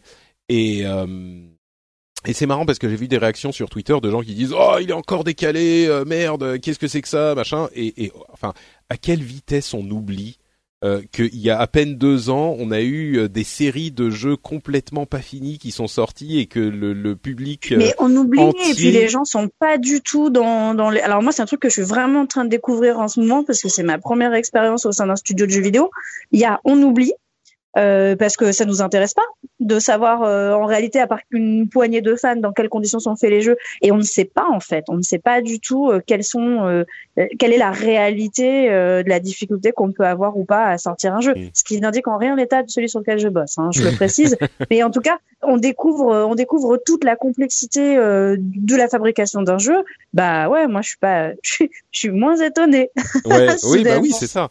Et, et, les gens voient pas ça et donc ils disent ah mais vas-y mais c'est bon, sors-le maintenant. Et sauf que euh, il y a un vrai problème de com de la part des éditeurs. Ils nous, ils nous font que de la com positive. C'est exactement ça. On vous sort bah le jeu, on vous dit on a eu Mais oui, mais t'as pas envie de dire aux gens, euh, ah ça a été bah tellement dur de le faire, euh, on en a chié. Mais c'est quelque chose mais c'est quelque chose en termes de communication, c'est quelque chose qu'on va euh, accepter pour certains, pour certaines autres œuvres un livre, un film, vrai, une œuvre d'art, on va dire ah, il a souffert, il a mis euh, le sang et les larmes, quelque chose qu'on avait finalement un petit peu, rappelez-vous, euh, qu'on a un petit peu accepté pour The Last Guardian par exemple. Mais qu'on peut pas envisager pour un jeu South Park. Bah, en fait, je crois que parce que tu pointes un truc bien, c'est que derrière The, Last, Guardian, t'as un auteur, as Exactement, c'est ce que j'allais dire. Euh, et c'est toujours le même problème. Alors que, que Fumito Ueda a galéré entre guillemets à faire son jeu, tu l'acceptes parce que c'est un, un artiste machin tout ce que tu veux, même si même si peu importe qu'il y ait 50 personnes derrière. South Park, euh, tu, tu Ouais, il y a quand même euh, les, les, comment ils s'appellent, Mastone et machin. À Parker Stone, mais eux, ils sont impliqués de loin dans le truc. Enfin, de loin, ils ont participé peut-être à l'écriture, mais voilà. Mais c'est vrai que tu pointes du doigt, Pia, le, le fait que finalement, euh, derrière ce que tu dis, c'est le fait qu'il n'y a pas euh, de d'auteur, enfin d'artiste derrière les jeux vidéo, et c'est une grande différence par rapport aux autres médias. Et c'est une intention, à mon sens, très nette euh, des, des, développeurs et des éditeurs qui veulent ah pas donner la paternité d'un jeu à une personne qui pourrait ensuite partir ou machin. Et c'est sûr Parce que qu'on a vu comment ça s'est passé, euh, euh, voilà, chez Activision, etc. Ah oui, non, mais à chaque fois, à chaque fois. Mais, mais et peut-être aussi, bon, il faut être honnête, peut-être parce que les jeux vidéo sont encore plus des efforts collaboratifs que les autres œuvres, à part peut-être le cinéma et encore. mais mais il n'empêche, il y a quand même un petit peu, je pense, de cet non, aspect. Non. Ouais, moi, je le vois en tout cas de plus en plus. Un film, c'est un, c'est un produit vraiment. Euh, on dit, c'est un projet collaboratif. N'empêche qu'un film, ça va tenir parce que tu as une vision, qu'elle soit bonne ou qu'elle soit mauvaise, qui va euh, diriger tous les efforts dans la même direction. Euh, moi, j'en suis de plus en plus convaincu. C'est ce qu'il faut pour les jeux. On a juste un problème, c'est que le coût de, de fabrication d'un jeu est tel que personne veut prendre le risque de foutre ça entre les mains d'une personnalité ou en tout cas une marque, puisqu'on développe plus des jeux, on développe des marques de, de mettre une marque entre les mains d'une seule personne et puis pour des, des considérations aussi de, de, propriété intellectuelle.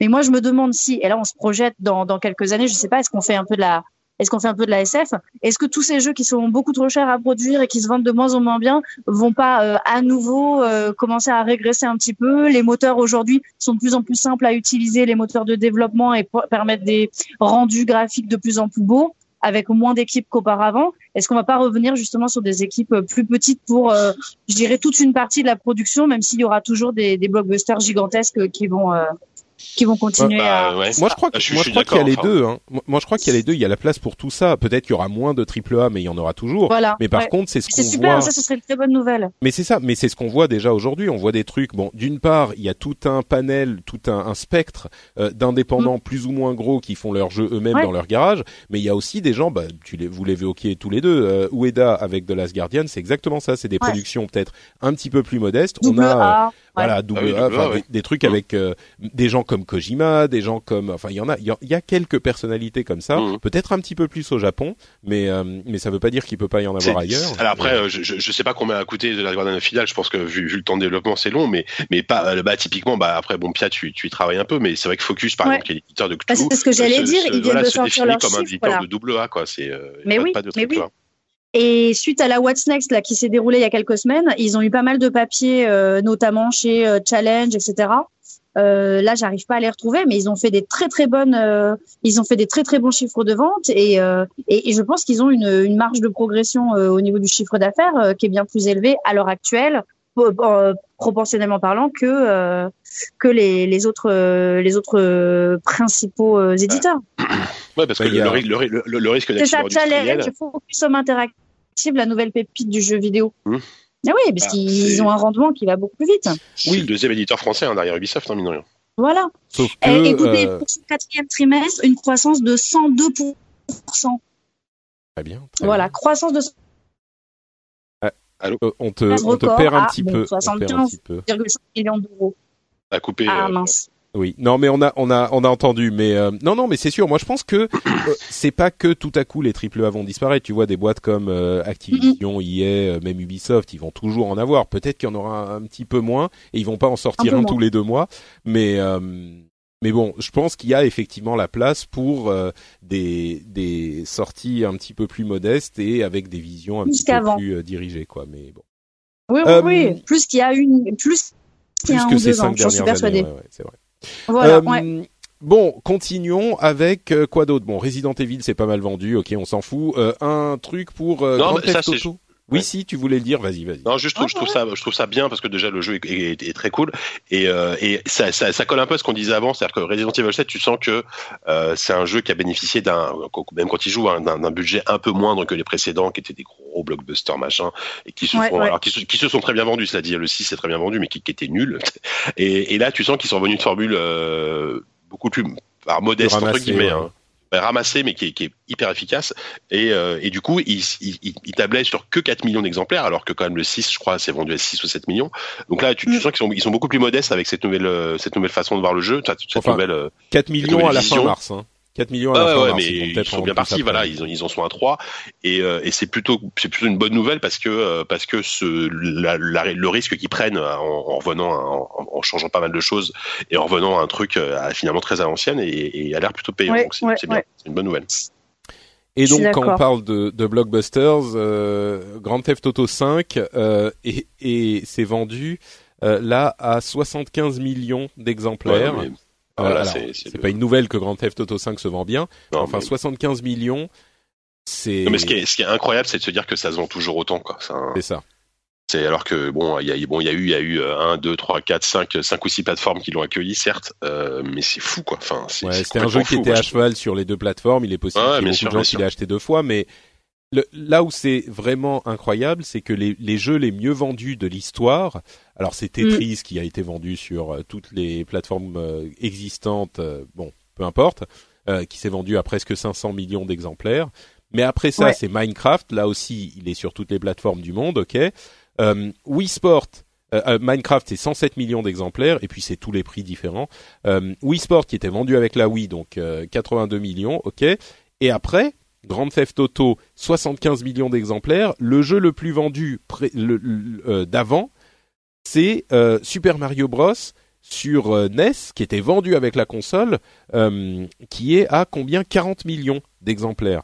Donc, Ouais. Mais c'est invraisemblable le, suc- le succès de Grand Theft Auto 5 et là encore euh, ça appuie ce qu'on disait tout à l'heure c'est le fait que tu suis le jeu sur longtemps tu as une communauté qui est installée à laquelle tu vas vendre des trucs sur euh, des, des des, pendant des années et tu as une communauté en ligne qui est hyper forte parce que Grand Theft Auto Online euh, est une composante maintenant hyper forte de Grand Theft Auto et, et enfin voilà c'est une proposition qui est incroyable et, et ce genre de chiffres euh, c'est forcément un truc qui là encore donne le tournis. Ah, c'est sûr. Bah, Tu, tu peux être sûr qu'ils vont, enfin, c'est même sûr qu'ils vont réitérer la même chose. Enfin, ils vont essayer de réitérer la même chose pour Red Dead 2 à la fin de l'année et qu'il y aura une partie multijoueur qui sera, euh, ouais, qui sera extrêmement développée, quoi. En plus, c'est plutôt cool parce que c'est quand même euh, que des bons jeux, quoi. Oui, oui, c'est quand même que des bons jeux. euh, GTA, moi, je trouve GTA, ça chouette. ouais, C'est amplement mérité, c'est sûr. C'est sûr. Moi, je trouve ça chouette. Ça veut quand même dire que euh, au niveau de qualité, euh, Ouais, non, mais c'est vrai qu'on a tendance à se plaindre de ceci et de cela, mais euh, enfin là, là, en l'occurrence, on a quand même euh, les les bons qui sont récompensés, quoi. Euh, oui, et c'est d'autant quel- plus important que ah, je peux rebondir Bon, vas-y, vas-y, vas-y. Rapidement. C'est d'autant plus important que la semaine dernière, j'étais en train de discuter avec un bibliothécaire de la bibliothèque Louise Michel dans le 20e à Paris et qui m'expliquait que euh, dans certaines médiathèques parisiennes, on avait déjà pas- dépassé le stade de la hiérarchisation des produits culturels. C'est-à-dire qu'on considérait que faire jouer un jeu vidéo à un gosse, c'était pas dans le but de lui faire lire un livre après, c'était plutôt dans le but de lui faire euh, découvrir ce qu'était un bon jeu et d'avoir les clés pour comprendre quels étaient les enjeux euh, dans l'histoire, dans l'expérience qu'il vivait, etc. Euh, et un GTA, bah voilà quoi. Ça c'est super. Un GTA, c'est des jeux qui ont quand même des looks de gros blockbusters débiles et qui ont toujours énormément de euh, recul par rapport à la société. Et moi je trouve ça, je trouve ça super. Je trouve que c'est une bonne nouvelle. Bah écoute, euh, j'ai hâte que les enfants de 6 ans aillent dans les bibliothèques pour euh, jouer à GTA 5. Moi aussi. Parfait. Voilà, moi aussi. mais non, mais GTA 5 a sa place euh, dans une médiathèque. Oui, oui, bien sûr. Je suis pas sûr que ça soit les enfants de 6 ans qui doivent Ah, y jouer, en, mais en- ensuite. en- en termes d'écriture, c'est c'est brillant. hein, Ah mais c'est ma- oui non en évidemment général, évidemment non mais ça on est d'accord je, je Non, suis mais je te disais pas par à- rapport aux enfants, hein, mais je te Non, disais ça, même si j'ai, ah, je sais bien, tu ne pouvais pas t'empêcher de rebondir, mais je disais vraiment par rapport à, c'est-à-dire l'éducation euh, du consommateur ouais. à Mm. reconnaître, voilà, à reconnaître un produit de qualité. Et je trouve que euh, le jeu vidéo, pour le moment, il n'est pas du tout aidé par les instances euh, intellectuelles, parce qu'il est quand même considéré encore, malgré tout, euh, euh, globalement, hein, euh, plus comme du caca, mais comme euh, quelque chose de quand même pas très culturel. Bah, c'est génial de voir que les consommateurs d'eux-mêmes ne sont pas des animaux, sont pas des imbéciles, ils choisissent les bons jeux. C'est les bons Mm. jeux qui se vendent le plus. ouais, on je trouve ça génial. Un peu Et- d'espoir envers l'humanité. ouais et on en a besoin en ce moment euh, Ben oui. mais mais oui mais tu sais quoi peut-être que nous Trump qui joue à GTA. When you're ready to pop the question, the last thing you want to do is second guess the ring. At Bluenile.com, you can design a one of a kind ring with the ease and convenience of shopping online. Choose your diamond and setting. When you find the one, you'll get it delivered right to your door. Go to Bluenile.com and use promo code LISTEN to get $50 off your purchase of $500 or more. That's code LISTEN at Bluenile.com for $50 off your purchase. Bluenile.com code LISTEN. Hiring for your small business? If you're not looking for professionals on LinkedIn, you're looking in the wrong place. That's like looking for your car keys in a fish tank. LinkedIn helps you hire professionals you can't find anywhere else, even those who aren't actively searching for a new job but might be open to the perfect role. In a given month, over 70% of LinkedIn users don't even visit other leading job sites. So start looking in the right place. With LinkedIn, you can hire professionals like a professional. Post your free job on linkedin.com slash people today. Et- c'est les boules. Je sais pas. mais mais en tout cas, euh, c'est bah ça, tu sais, ça ne va changer que quand nous on sera en âge de d'être euh, euh, sénateur et, euh, et et élu quoi. Mais bon. Euh, et d'ailleurs, ça commence. Bah, ça commence. Non, il faut avoir au moins, regarde, Benoît Hamon, disent qu'il est jeune, il a 49 ans, le mec. Ouais, ouais. Écoute, moi j'en ai, j'en ai 36 43, ans. donc euh, Oh là j'y là, arrive, j'y bon, arrive, bah, dans mais ouais. 6 ans, on vote pour toi. Hein. Mais non, ce serait génial. Écoute, Ce serait euh, génial. Il y a pour une vie en triple A, votez euh, Béja. Moi, je pense que c'est Ah, pas mal comme slogan. je vote sur ça. Non, double A, double A, mec. Sinon, t'es un candidat de droite. Ah oui, Mais, merde, euh, il faut rassembler, c'est vrai. Non, non, moi je reste au Non, centre, moi je suis neutre. C'est hyper intéressant ce qui se passe aux, aux États-Unis. Euh, suite à l'investiture de Trump, il y a pas mal de, alors notamment de, de, de personnalités de la Women's March, hein, la marche des femmes, euh, qui s'est déroulée euh, quelques semaines après en, en, en réponse à ce- son comportement vis-à-vis des femmes notamment.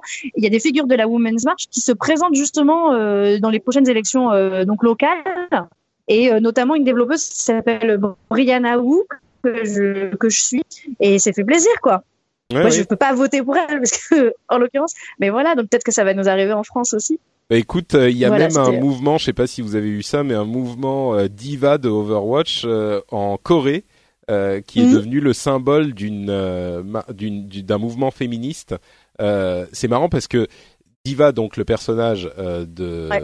de de Overwatch, est une joueuse de Starcraft 2 professionnelle dans le futur euh, fantasmé d'Overwatch, Oh qui est aussi un héros. incroyable. Et ce qui est marrant, c'est que euh, ça a provoqué, bon, il y a, il y a un mouvement de femmes qui a l'a prise comme symbole parce que justement, ce qu'elles disent, c'est qu'il y a un sexisme terrible dans l'univers euh, des de l'e-sport en Corée et que les Ouais. femmes euh, qui jouent à, enfin, il n'y a pas de de d'e-sportive, euh, euh, enfin de femmes, il y a très très peu et souvent elles sont victimes de, de harcèlement, De et de comportements assez euh, euh, déplorables. Et donc, le personnage de Diva est devenu le symbole euh, pour certaines d'entre elles. Bref, c'était, euh, c'était. Ah, mais non, mais c'est génial. Mais, euh, mais bon, bref, continuons avec euh, avec notre ami euh, Gabe Newell et son euh, son, son- sa sorte de petite sortie euh, de communication. Il a fait un AMA sur Reddit il y a quelques jours, enfin une semaine et demie, je sais plus. Et en plus, ou même il y a deux semaines, et là ils viennent de faire une conférence, une sorte de mini conférence de presse interview avec plusieurs euh, journalistes. Les trucs qui en ressortent, alors il y a, euh, on en avait déjà parlé l'épisode précédent, donc je vais pas y revenir, mais euh, les des réactions aux, aux problèmes de visa que provoque euh, les la, la politique euh, de Trump. Euh, Ouais. Et surtout, bon, le truc hyper intéressant au niveau vidéoludique, c'est qu'il il a dit qu'ils sont en train de préparer trois vrais jeux en réalité virtuelle, genre trois jeux complets Mm. en réalité virtuelle. Et là, les, les fantasmes de tous les fans de Half-Life euh, commencent Non. à se. Je savais pas. enfin, je sais pas, je sais ça, mais je pense pas. Enfin, jamais. je sais Mais, mais trois vrais jeux, donc c'est à ça qu'ils travaillent. Hmm. euh, je sais pas, ça, tiens, Jika euh, qui est silencieux depuis tout à l'heure, ça t'inspire un truc des, des jeux de Valve Ouais. euh, en réalité Bah virtuelle oui, oui, bien sûr. Bah nous, nous, enfin voilà, rappelons quand même, euh, voilà que Valve, euh, ils sont derrière SteamVR, ils ont développé en, en- en partenariat avec HTC le Vive, euh, qui, est, qui est le casque le plus, euh, le plus complet en termes d'immersion aujourd'hui qui est, qui est disponible. Et, euh, et jusqu'à présent, ils avaient sorti que un truc qui s'appelait The Lab, qui était un, qui était un, un truc gratuit. C'était une collection de d'expériences qui était très chouette. Hein. Franchement, il y avait des trucs, des trucs super cool. Mais c'était des expériences, des trucs que tu faisais. Voilà, tu, tu jouais 10 minutes et tu passais à un autre petit jeu. Donc en, en une heure et demie, deux heures, tu avais fait le tour. Et, euh, et là, là, ils étaient restés super, euh, voilà, assez, assez peu productifs. Hein. On ne sait pas trop ce qu'ils faisaient avec la VR, Ah, même, même, Voilà, et puis même Valve d'une manière générale, leur projet de jeux vidéo en ce moment, tu te demandes est-ce qu'ils est est font encore des jeux vidéo quoi. Euh, alors ce serait bien qu'ils annoncent. Voilà. Alors après, euh, est-ce qu'ils vont attendre le 3 pour annoncer au moins un jeu? Euh, Il y a eu un dans, au sein de The Lab, le, le, la collection d'expérience, il y avait un mini jeu, il y avait un jeu qui se passait dans l'univers de Portal, euh, qui était qui était super, qui était mortel où tu devais réparer un robot, c'était très drôle, etc. Et c'était dans l'univers de Portal, donc euh, un, un, un, un, jeu à la Portal ou dans l'univers de Portal en VR, ça pourrait coller. Euh, enfin, le truc, c'est qu'ils ont, ils ont plein, plein de petits d'univers comme ça qui sont très, très, euh, très, très marqués. Hein, euh, Half-Life, Portal, etc. Même Left 4 Dead, qui pourraient, je suis sûr, fonctionner très, très bien fonctionner en réalité virtuelle. Donc, mmh. Et oui, et, et, ce, qui est, ce, qui est, intéressant, juste pour finir, c'est qu'ils ont précisé, alors déjà, ils sont en train de développer des, des contrôleurs, des nouveaux contrôleurs pour le Vive, euh, vachement immersif. En fait, c'est des sortes de bracelets que tu mets autour des, mains. Et euh, il expliquait, en fait, il, se comparait un petit peu à, Nintendo et Miyamoto parce que ils, développent leur jeu en pensant avant tout euh, à, aux contrôleurs. Euh, c'est-à-dire que vraiment, ils, se focusent énormément sur le, les, les, contrôles et euh, ils disent voilà, nous, nous, ce qu'on veut, ce c'est qu'on développe le jeu et le hardware en même temps, et ça nous permet vraiment de, créer un, un, une expérience très très complète et très très immersive. Donc je suis assez, ouais, je suis quand même assez excité et surtout assez confiant dans leur capacité à proposer des vraiment un top niveau en termes de, de genre en réalité virtuelle. Ouais, et, il disait aussi, enfin, c'est, c'est bon, ça risque de vouloir dire qu'il va falloir encore racheter du matériel. Euh, bah, par contre. Ouais. Encore et, et a priori, euh, je pense pas que ça soit avec le Vive que ça soit la version optimale. Euh, pour, jouer, je pense que d'ici à ce que ces trucs-là sortent, il y aura une nouvelle version du casque. Quoi. Bah, de toute façon, il a aussi dit que d'ici euh, trois ans, donc 2018-2019, euh, les les, euh, les écrans seront euh, seront les les, les enfin l'affichage sera parfaitement net et qu'il y aura plus qu'un souci de donc machin donc on sait de toute façon que d'ici euh, voilà tout, tout d'ici un an deux ans trois ans il va falloir acheter tout pour ceux qui ont éventuellement lâché 1000 euros pour un Vive. Il y en a peut-être pas tant que ça mais bah, bah, les gars vous allez devoir, bah, en même temps en même temps il y a il y a plein de gens qui payent leur téléphone 800 euros et qui en changent l'année d'après. Vous pouvez bien changer de casque tous les trois ans hein. sauf qu'un téléphone ça te sert toute la, ça te sert toute la journée et oui c'est oui, ça toute ta vie dans ton téléphone. Moi, les casques de, de réalité virtuelle, je sais pas. Hein. Regardez, ils sont déjà en train d'abandonner la 3D sur les télés là. Enfin. Oui, ou enfin déjà, oui, ça leur a pris quelques années, mais c'est pas la même chose. Mais pas la même chose, ouais. En même temps, en même temps, je dis ça, mais c'est vrai qu'il y a plein de gens qui disent ouais, la VR c'est comme la 3D sur les télés, euh, ça va être marrant, marrant deux ans et puis tout le monde va va l'oublier. Euh, visiblement, Valve est en train de parier énormément, enfin parier énormément. En même temps, ils sont tellement, ils font tellement d'argent sur le store, euh, c'est presque leur argent de poche qu'ils mettent dans le développement des jeux, euh, des jeux VR, mais mais bon, bref, on ah, verra. en tout cas, ils ont trois jeux complets. On va en parler de Facebook là tout à l'heure, mais Facebook c'est pareil. Ils ont ils ont lâché je sais pas combien de milliards pour Oculus. C'est c'est quand même dire qu'ils croivent, enfin qui qui, qui croivent. C'est très bénéfique. Ils croivent. Non mais si, ils y croivent. Ils y croivent carrément. Qu'ils ont foi en, l'avenir de la VR. Et puis non mais d'une manière générale, la VR c'est c'est ça, ça, ça, va plus loin qu'un gimmick comme la 3D. Alors c'est extrêmement compliqué aujourd'hui à vendre aujourd'hui parce que parce que y a parce que les contenus sont pas vraiment là, parce que ça coûte très cher. Euh, on va dire que c'est une nouvelle façon de, de, à la fois de jouer, à la fois de, de, se divertir, etc. Qui, je pense, de toute façon, va finir par se développer. Euh, qui, oui, on est plus en présence du futur avec la VR qu'avec la 3D. Hein. Ça, c'est sûr. On, on, en est vraiment. Même si l'une implique l'autre. On est vraiment, on est vraiment tout au début. Donc, euh, donc le truc, c'est qu'il va falloir, il va falloir plusieurs années pour que, euh, pour que les, les, les, les, boîtes qui ont dépensé des millions, voire des milliards en R&D, rendent dans leurs frais, parce que, parce qu'aujourd'hui, le succès grand public, il est pas là, c'est sûr, quoi. Bah justement, euh, le procès entre Zenimax et Oculus, enfin entre Facebook, mais oui entre Oculus, euh, s'est soldé par une victoire de Zenimax qui se voit accorder 500 millions de dollars de euh, dommages et intérêts.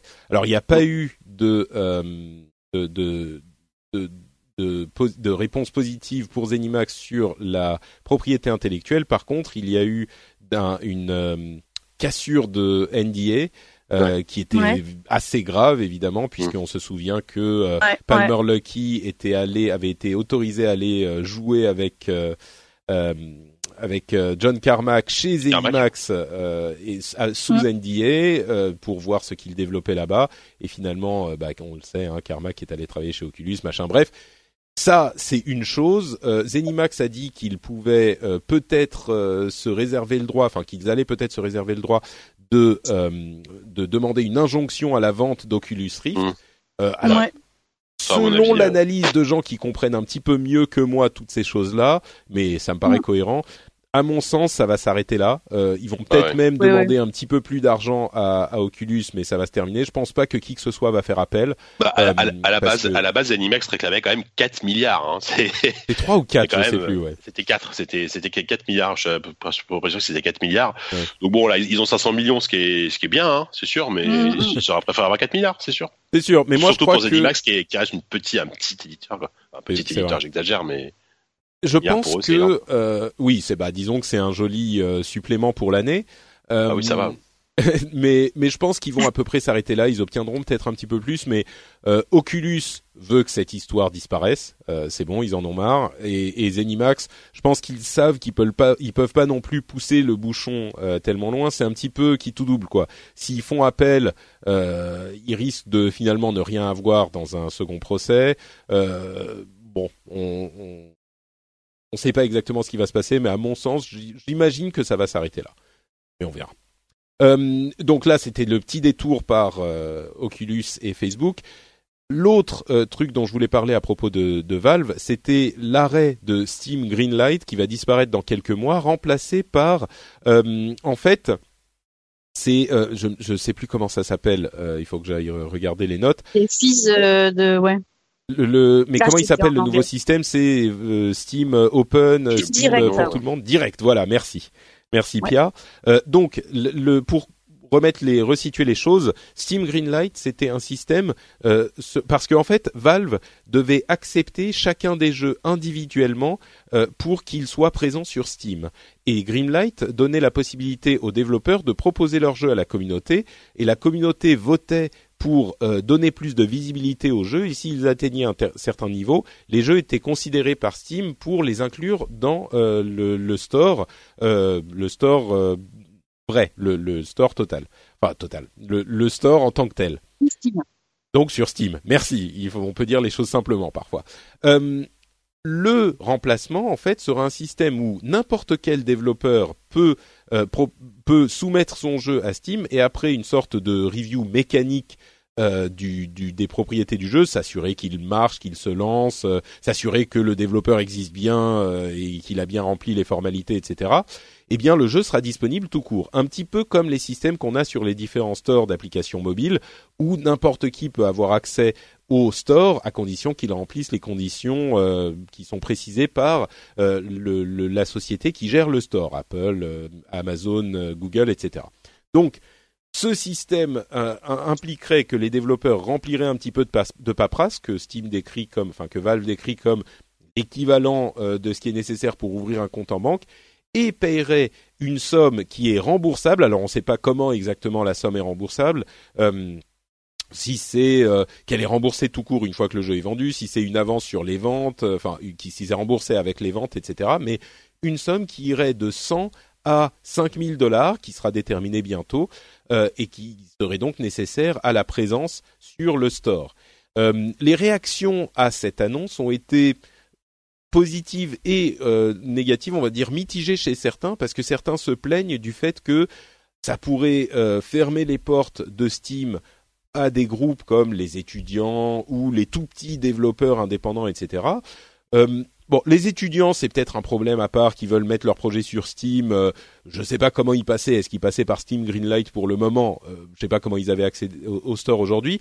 Mais pour les développeurs, à mon sens, bon, peut-être qu'on sera pas à 5000 dollars, mais un développeur qui veut mettre un jeu en ligne et qui ne peut pas même espérer refaire 5000 dollars sur son jeu, je sais pas, à moins que ça soit euh, deux bâtons euh, qui s'envoient une balle euh, en pixels, je sais pas qui va pouvoir développer un jeu et ne même pas espérer faire 5000 dollars. Enfin, c'est pas réaliste comme développement si t'as pas 5000 dollars à mettre en avance sur un, un Steam Store, peut-être pas 5000, mais enfin 1000, 2000, 3000.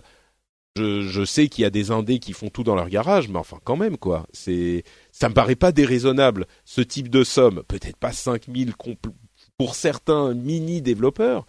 Et d'une manière générale, enfin, je sais pas, moi, ça me paraît être un système plus ouvert et plutôt positif, non? Je sais pas. Euh, ce que vous en pensez, Jika ou? Moi, je euh, pense que. Ouais, non, vas-y, commence. non, non, vas-y, Pia, vas-y. Commence, Pia. Je, je, change mon fusil d'épaule. C'est vrai. Euh... Ben, J'allais juste demander que c'est pas évident. Euh, on aurait tendance à se dire, bah écoute, c'est pas mal, ça va faire un peu d'écrémage. Il y aura que des que des projets euh, un peu sérieux ou au moins euh, qui auront été un petit peu euh, un petit peu euh, avec un plan de com quoi, un business plan pardon solide. Euh, et en même temps, euh, moi j'aimais bien l'idée. En tout cas, je connais quand même pas mal de développeurs indés complètement utopistes qui font des jeux un peu euh, pour euh, pour l'amour de l'art. Et ça on voilà on s'en éloigne à, nouveau. Quand je vois le succès d'une plateforme comme euh, itch.io par rapport à Steam alors qu'il est minuscule hein, on va pas se on va pas se mentir euh, il menace pas du tout Steam mais tu vois qu'il y a quand même une demande pour des jeux qui vont être à la fois beaux intelligents et qui vont pas être créés dans une démarche uniquement de profit. Donc je sais pas. Voilà. Bah, ça vous avance quand même bah oui, non, non, c'est sûr. C'est c'est une vision qui est tout à fait euh, tout à fait euh, légitime. À mon sens, ces jeux-là, si tu vois, tu t'es en train d'écrire un jeu beau, intelligent, euh, un jeu beau, intelligent, je pense qu'il va trouver un petit un minimum de public, tu vois. Euh, oui, mais ils peuvent, ils peuvent refuser de le faire dans une démarche mercantile. Ils peuvent refuser. Oui, déjà pas forcément. Je suis assez d'accord. Et ensuite, ils peuvent refuser de le faire dans cette démarche. Euh, je veux dire, Steam est quand même assez décrié auprès des. Mais oui, mais bien sûr, Steam est assez décrié auprès des développeurs indépendants. T'as plein de jeux beaux et intelligents sur itch.io pour lesquels tu donnes l'argent que tu veux. Euh, je pense notamment par exemple à Sacramento qui a été créé par une euh, par une française qui s'appelle euh, Delphine Fourneau, euh, qui fait partie du, du collectif Klondike, donc qui est hyper connu aux États-Unis et beaucoup moins chez nous. Euh, elle est plutôt illustratrice. Elle avait participé à la Media Jam, la, la, la, la Jam de Mediapart, euh, notamment. Bah, ce jeu est sublime, il est beau. c'est une espèce de walking simulator dans ses euh, dans ses aquarelles, euh, principalement ses carnets de voyage, mais pas uniquement. Bah, je pense qu'il a été pas mal téléchargé. je pense qu'il pourrait tout à fait mériter bah, de payer 20 balles ou 25 balles. Oui, voilà. Et c'était pas sa démarche, c'était pas ce qu'elle voulait.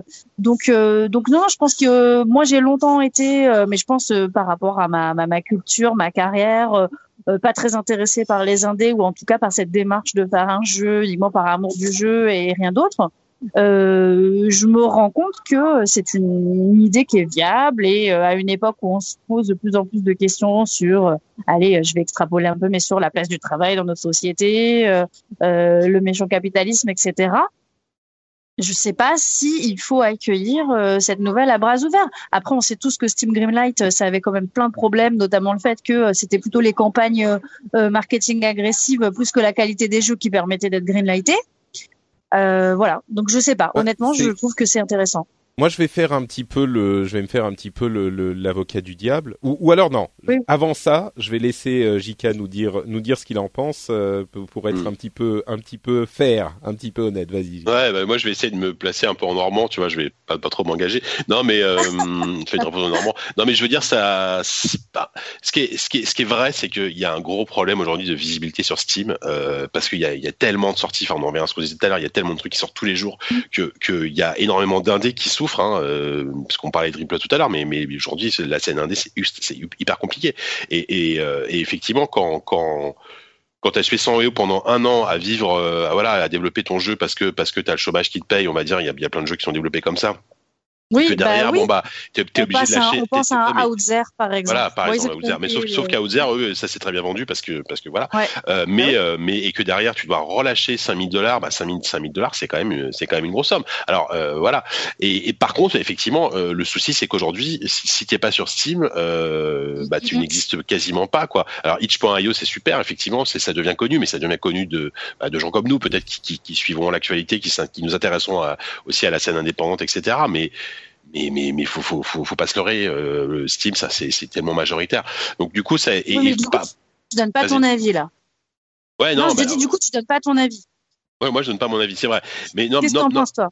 Bah, ah je pense, je pense qu'effectivement, c'est pas. Alors, en fait, c'est pareil, j'ai du mal à, avoir un avis tranché parce que Greenlight était quand même, euh, voilà, et comme tu disais, c'était pas très équilibré, euh, c'était pas forcément idéal. C'est un système qui était beaucoup décrié. Après, est-ce que ce système-là est sera mieux? Je j'en suis pas convaincu non plus. Donc, je vais faire une réponse de Normand. je n'en sais rien non plus. Je, faut, faut, faut, attendre de voir. Faut attendre de voir. Et moi, moi, ce que j'aimerais, ce serait que derrière, il y, a, il y a une plateforme indépendante, alors itch.io ou autre chose, qui émerge un peu plus, qui est qui, qui, gagnent en visibilité pour qu'on se dise on n'est pas obligé d'aller sur Steam euh, pour acheter des jeux. On peut trouver des jeux sur, sur, sur GOG, sur euh, itch.io, sur plein plein d'autres plateformes euh, qui sont très très sympas, qui mettent en avant des trucs peut-être beaucoup plus confidentiels, beaucoup plus parce que itch.io, itch.io, t'as as quand même des trucs très très chelous par moment quoi. Tu dis bon, voilà et voilà. Ouais. Non, donc, donc je, je, mais c'est aussi notre travail de journaliste de mettre en avant ce qu'on trouve sur itch.io, même si c'est galère, galère. Mais au bout d'un moment, ça suffit plus, quoi. Enfin, Steam est tellement puissant. Euh... Enfin, voilà, quoi. Mais bon, Patrick, l'avocat du diable, le, le, grand méchant capitaliste, vas-y. Ouais, disons que euh, je suis un petit peu pris entre deux sentiments je comprends que, bon, si on va jusqu'à 5000 dollars, dans le cas particulier où tu as quelqu'un qui a sué sang et eau euh, pendant euh, euh, un an et demi, payé par le chômage effectivement pour développer son jeu, oui, là c'est sûr que ça va être un petit peu compliqué de, de, de, ressortir 5000 dollars derrière. On ne sait pas si ça sera 5000, ça sera peut-être un petit peu moins. Mais au-delà de ça, le problème auquel est confronté Steam, c'est que ils ont euh, une difficulté à sélectionner les jeux, et c'est un problème qui est un petit peu loin des considérations, euh, je dirais presque philosophiques de à quoi sert euh, le jeu et le travail, à quoi servent le jeu et le travail dans nos sociétés. C'est que ils ont des gens qui vont être sur leur plateforme et ils doivent décider si oui ou non ils les laissent rentrer. Alors ils ont essayé de, trouver une solution avec avec euh, Steam Greenlight, euh, ils ont ils se sont dit euh, bon bah ça ça fonctionne pour certains aspects mais il y a d'autres problèmes on va et puis il y a surtout tellement de jeux qu'on n'a plus le temps de les passer en revue tous donc on va essayer de trouver une autre solution. On va accepter tout le monde. Oui ok mais si on accepte tout le monde qu'est-ce qui se passe? On va être un petit peu comme l'App Store, on va avoir des millions de euh, jeux clonés, euh, des merdes faites en deux minutes qui sont vendus avec des trucs. Euh, ah, ça, ça, ça c'est plus Android, ils en ont déjà. Hein. oui, c'est encore plus, c'est encore. Oui, non, mais ils en ont déjà. Mais imagine s'il y a aucun ah passage en vue, ça sera mm. encore beaucoup plus dur. Donc, on est bien gentil de se se pâmer dans les dans les champs de fleurs avec la main sur le sur le front, genre oh mais que devient le, la la euh, quand on, on demande 1000 euros de... Mais tu vois, eux, ils ont un vrai problème qui est comment est-ce que notre plateforme peut rester cohérente et pas devenir une sorte de dépotoir infâme où tout le monde va pouvoir déverser sur son truc. tu vois, donc c'est évident. Et puis, et puis pour, que les vrais bons jeux aient, une vraie visibilité et plus les clones euh, merdiques de, bah Minecraft. et, en plus, et en plus, je termine, je, je, termine, je termine. Et en plus, et là, je suis sûr que pour le coup, on va, on va me, me jeter euh, du, du l'opprobre. Euh, on, est bien gentil à se dire euh, oui mais moi je développe le jeu pour la beauté de l'art et en plus euh, je veux pas faire de campagne marketing et en plus je veux pas le vendre et en plus moi je suis un artiste à un moment, oui, tu prends toutes ces conditions, t'en as parfaitement droit et c'est peut-être même admirable, mais tu peux pas en plus exiger que on te mette sur Steam gratuitement parce que toi tu veux que.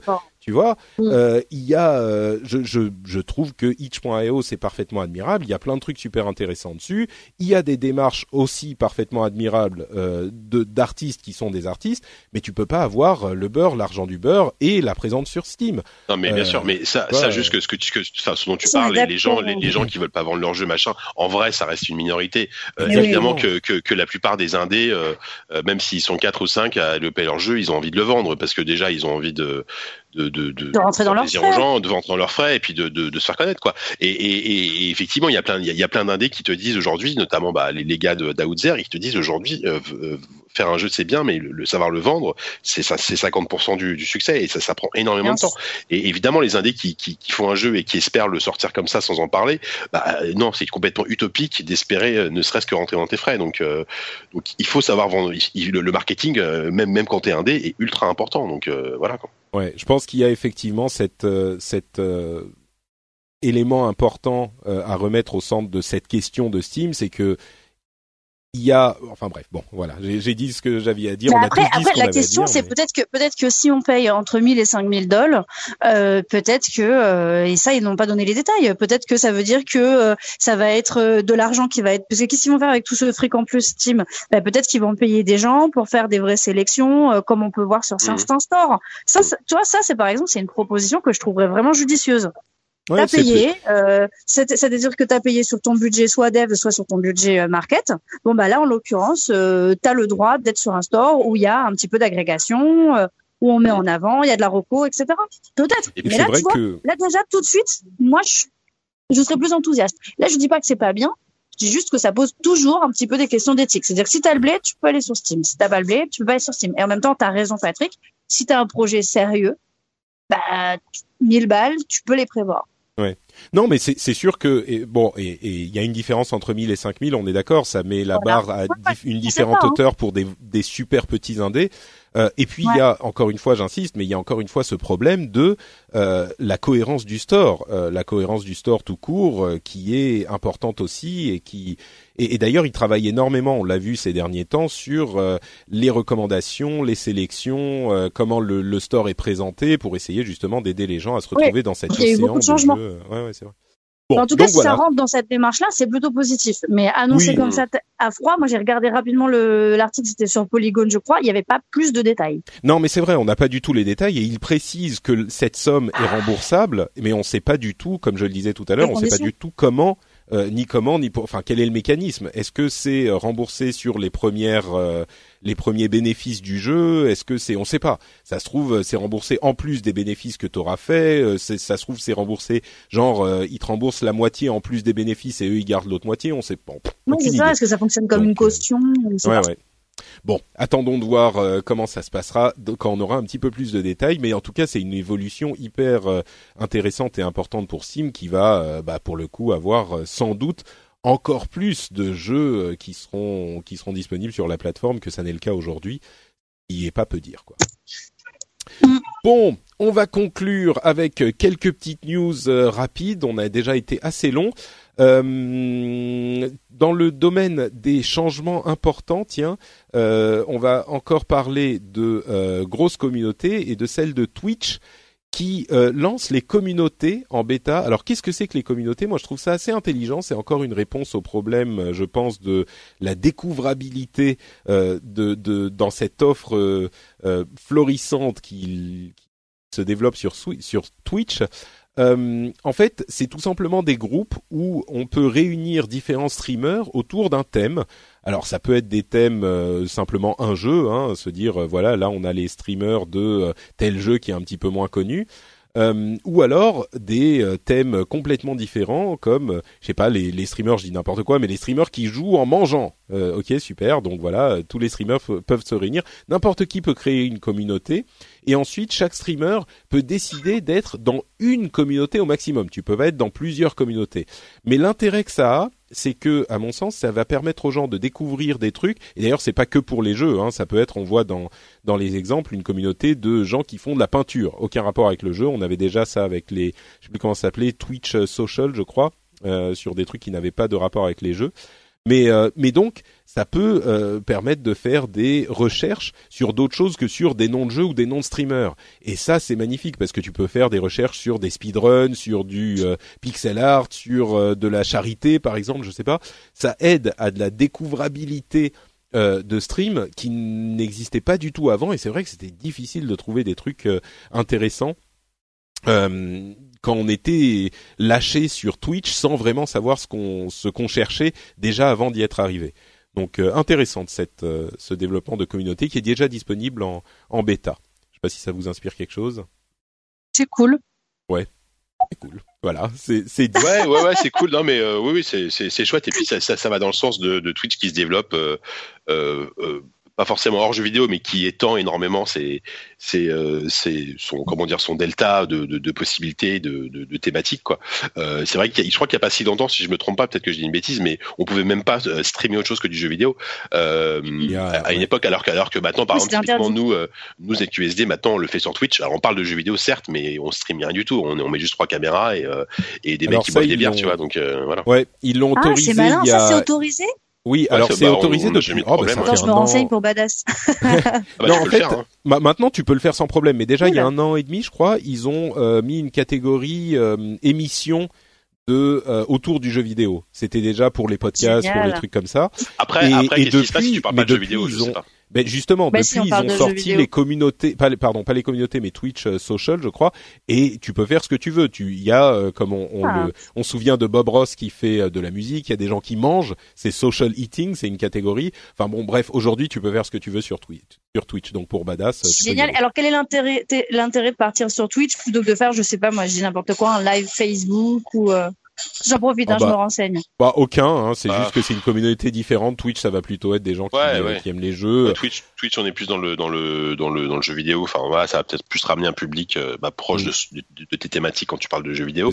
Après, le, Facebook Live, bah, pour, pour m'en servir pour le coup euh, assez souvent au travail, euh, c'est hyper simple à mettre en place. Enfin, c'est une simplicité enfantine, euh, ce, que, ce qui n'est pas le cas de Twitch. Euh, après, c'est pas la même chose. J'ai l'impression que ça ramène, enfin, ça ramène pas forcément autant de monde. Hein, en vrai, on pourrait croire, mais, Ouais, ouais. mais non, quoi. Euh, donc, euh, donc c'est vraiment deux, deux propositions assez différentes. L'une qui est peut-être plus grand public, plus accessible, euh, l'autre qui est plus spécialisée, mais pff, voilà, c'est Ah, c'est assez c'est toujours la complémentaire. différence finalement. entre la niche et Mm. le grand public, quoi. D'accord. Euh, le 3 va ouvrir ses portes au grand public. Il va y avoir seulement 15 000 tickets hein, qui seront Cher, hein. disponibles là à partir d'aujourd'hui. Euh, je sais même plus combien il coûte. C'est quoi 250 euh, dollars? 250 Ouais, dollars, je crois.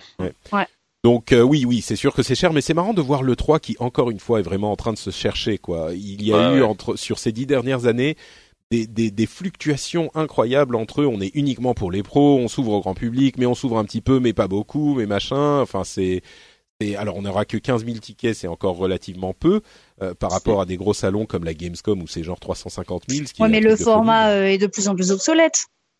Bah, le c'est la l'E3, tu grande vois, plus- question. De ouais. plus en plus d'éditeurs qui vont faire.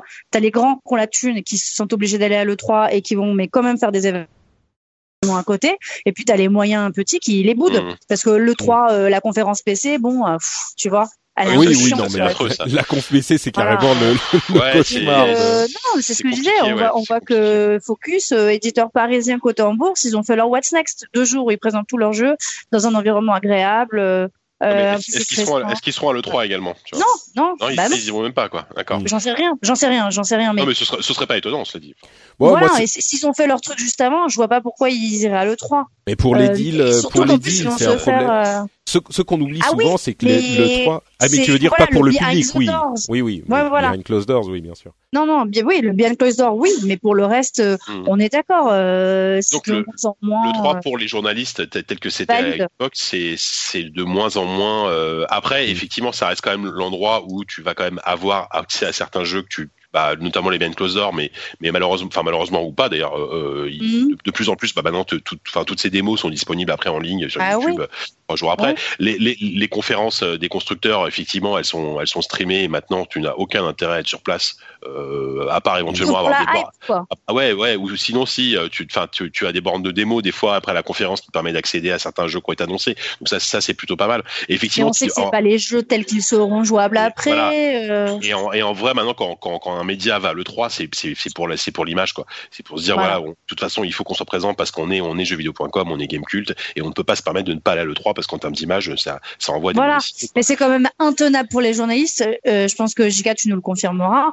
On, travaille pratique quasiment mieux sur le 3 euh, depuis Paris que depuis Los Angeles. Ah mais complètement. Enfin euh, que, que ce soit le 3 ou euh, moi j'ai moi j'ai fait le CES il y a pas longtemps. euh, Voilà. Euh, effectivement, le, le, le enfin, la journée, tu cours toute la journée, euh, tu, tu te rends compte que tu as bien plein de trucs que t'as pas vu qui ont été traités par les, les collègues sur place. euh, et le soir, tu Ouais. essayes d'écrire trois quatre news, euh, mais t'es- t'en peux plus. euh, Enfin voilà, c'est un rythme différent, certes. Après, c'est chouette parce que parce qu'il y a toujours ce moment où tu rencontres tu rencontres des gens. Tu vois, c'est un, c'est un truc de rencontre aussi. Mais Ouais, en puis tu peux professionnellement mettre tes parlant, mains sur les trucs quand même. Pour le 3, tu Ouais, peux ouais, mettre tes mains sur Non, les mais- jeux qui sont présentés. Il y en a pas tous les jeux, mais il y en a quand même Ouais, moi, certains moi, qui je- sont moi, j'espère que normalement, je devrais peut-être y aller cette année. euh, j'ai qu'une envie, Ouais. j'ai super envie d'y aller. Euh, je vais pas, je vais pas se mentir, j'y suis allé deux fois. J'adore y aller, j'adore ça. Tu vois, c'est comme la Gamescom. Euh, mais vis- Moi, j'ai plus la patience. d'un point de vue purement l'intérêt pur euh, par rapport Oui, à voilà, c'est ça. la, la- Ouais. la- la valeur ajoutée d'y aller par rapport à ce que tu peux trouver sur le net, elle est de moins en moins c'est sûr. Et c'est Voilà, marrant de je suis pas voir en train de dire que ce- c'est bien ou pas bien. hein. Je suis juste en train de dire que euh, vraiment d'un point de vue assez extérieur, hein, parce que ça fait quelques années que moi j'ai moins besoin de le traiter. Bah, pff, oui, c'est pas, euh, c'est plus, c'est de moins en moins pertinent comme Mm. événement. Non, c'est sûr, et, et, et c'est d'ailleurs pour ça qu'ils se cherchent, comme, comme je disais, ils sont passés de euh, tout professionnel, puis un peu public, puis plus public, puis non, en fait, on revient juste au professionnel, et maintenant ils ont cette sorte de de d'entre deux où ils vont avoir une partie du public qui sera encore euh, autorisé à venir parce qu'ils ont besoin de financer le truc aussi. Donc euh, bref, c'est intéressant de les voir euh, se, se, démener pour rester optimaux dans cette dans cet environnement. Deux, deux, jeux qui sont disponibles ou bientôt disponibles. Conan Exiles, qui est un jeu que je crois que j'en avais parlé, mais je le suivais du coin de l'œil depuis quelques temps. Euh, qui est un jeu de survie hein, finalement comme euh, Ark euh, Survival Evolved ou H1Z1 je crois. C'était ça le nom du, du mode de Arma je sais plus. Bref. Enfin tous ces jeux de, de survie qui ah, sont oui DZ DZ DZ oui bon H1Z1 c'est un, un, clone c'est un clone euh, et donc Conan Exiles et, et, en fait moi je le voyais comme encore un xème clone et en fait, il est mhm. assez populaire. Il a réussi son lancement, en tout cas. Euh, c'est Funcom, je crois, qu'il euh, développe. Euh, donc euh, plutôt plutôt une bonne surprise. Euh, et, et, à côté de ça, il y a For Honor que j'avais un petit peu lâché. Euh, qui m'avait beaucoup enthousiasmé à l'E3 et qui, pendant la bêta, en fait, euh, a l'air d'être assez euh, apprécié par le, le, public, un certain public en tout cas. Bon, il sort maintenant là dans de, demain. Et j'ai, je voulais essayer la bêta et malheureusement, bon, c'est une bêta, enfin c'est l'open bêta, il aurait dû marcher, mais là, il n'a pas marché sur mon Mac sous, sous Bootcamp il a pas, j'ai pas réussi à y jouer, mais de tout ce que j'ai vu, c'était genre euh, ah ouais bah finalement les gens l'aiment pas mal et j'aimerais bien l'essayer. Donc euh, voilà, euh, Conan Exiles et, et, For Honor, deux jeux qui dont on n'attendait pas forcément énormément, qui finalement semblent être appréciés du public. De toute façon, For Honor, on va, on va, on va vite voir ce que ça donne, hein, parce que ça sort, comme on disait tout à l'heure, ça sort demain, donc. Mhm, ouais. Au, moins, je, ce que j'aime, même si euh, voilà, avec ce qui est bien avec Ubisoft, c'est que régulièrement quand même ils, prennent des risques un peu à sortir des nouveaux univers. La For Honor, c'est quand même un truc assez original. C'est du combat, euh, c'est de la joute au corps à corps avec des armes blanches. Enfin, c'est un truc euh, qui est assez peu courant, dans, en tout cas chez des gros triple A, tu vois. donc là, ouais, c'est c'est intéressant. Faudra voir si, ça, si, si la sauce prend. Hein. Mais c'est comme The Division, tu vois, peu, pas, pas grand monde parier sur The Division et finalement le jeu a plutôt même très bien marché. Hein, donc ouais, et, et comme et même Rainbow Six par exemple tu vois, qui, euh, bah, pour le coup, euh, c'est peut-être encore plus que The Division qui lui est très grand public, mais Rainbow Six a sa communauté mm. et la communauté là encore hyper active, euh, qui est qui, qui, qui apprécie énormément le jeu, donc peut-être hein, à voir. Ah bah c'est des super jeux les Rainbow Six. Hein. Ouais, mm. Castlevania va être adapté en série d'animation. Euh, par Netflix. Ah, c'est de l'animation, j'avais pas suivi. Oui, oui. Alors c'est de l'animation. Moi aussi, j'ai cru un moment que c'était un live action avec des acteurs et tout. J'attendais avec impatience. Dit, ouais, euh, j'étais, j'étais pas sûr, tu vois. Mais en ah fait, c'est de l'animation. Donc euh, c'est intéressant à plusieurs titres, à mon sens. D'une part parce que bah, Castlevania, c'est une série culte, et puis ensuite c'est Konami. Et on sait que Konami est pas forcément euh, hyper en odeur de sainteté en ce moment et dans le domaine du jeu vidéo. Et non seulement euh, il y a cette adaptation en série d'animation euh, de, Castlevania, mais en plus il y a Bomber Girl qui a été annoncé. Euh, et Bomber Girl, alors c'est une sorte de dérivé de Bomberman avec des bah, des filles qui sont genre en style super manga animé machin. Ah trop cool. En même temps, va voir les peu d'images qu'on a vues du jeu. Ah non, ça a l'air un peu bon, je sais pas, je vais pas, je vais pas. Ah non, mais dis-moi, dis-moi, dis-moi. Non bah écoute, c'est sans doute le truc le moins dynamique que j'ai vu de ma vie. Ah, euh, et les, les, les Bomber Girls avancent à euh, 2 km heure, euh, c'est hyper lent, c'est un peu, c'est encore plus ah. lent que Bomberman normal. Donc euh, je sais pas, je suis et c'est du 4 contre 4 en arcade. Donc voilà, c'est un petit peu particulier. Je suis pas sûr que ça va euh, ouais, on déferler pas la cible. On va dire petitement qu'on n'est pas la cible. Exactement. Mais c'est Konami et c'est Konami qui continue à faire un petit peu de jeux vidéo d'une certaine euh, manière. Donc euh, voilà, je voulais le, mentionner. Euh, quoi d'autre? Euh, Le WB, enfin le Warner Bros. Warner Brothers a annoncé le teaser d'un d'une annonce qui devrait arriver dans un mois, le 8 mars. Alors bon, c'est il y a rien, il y a aucune information, donc vous demanderez peut-être pourquoi j'en parle.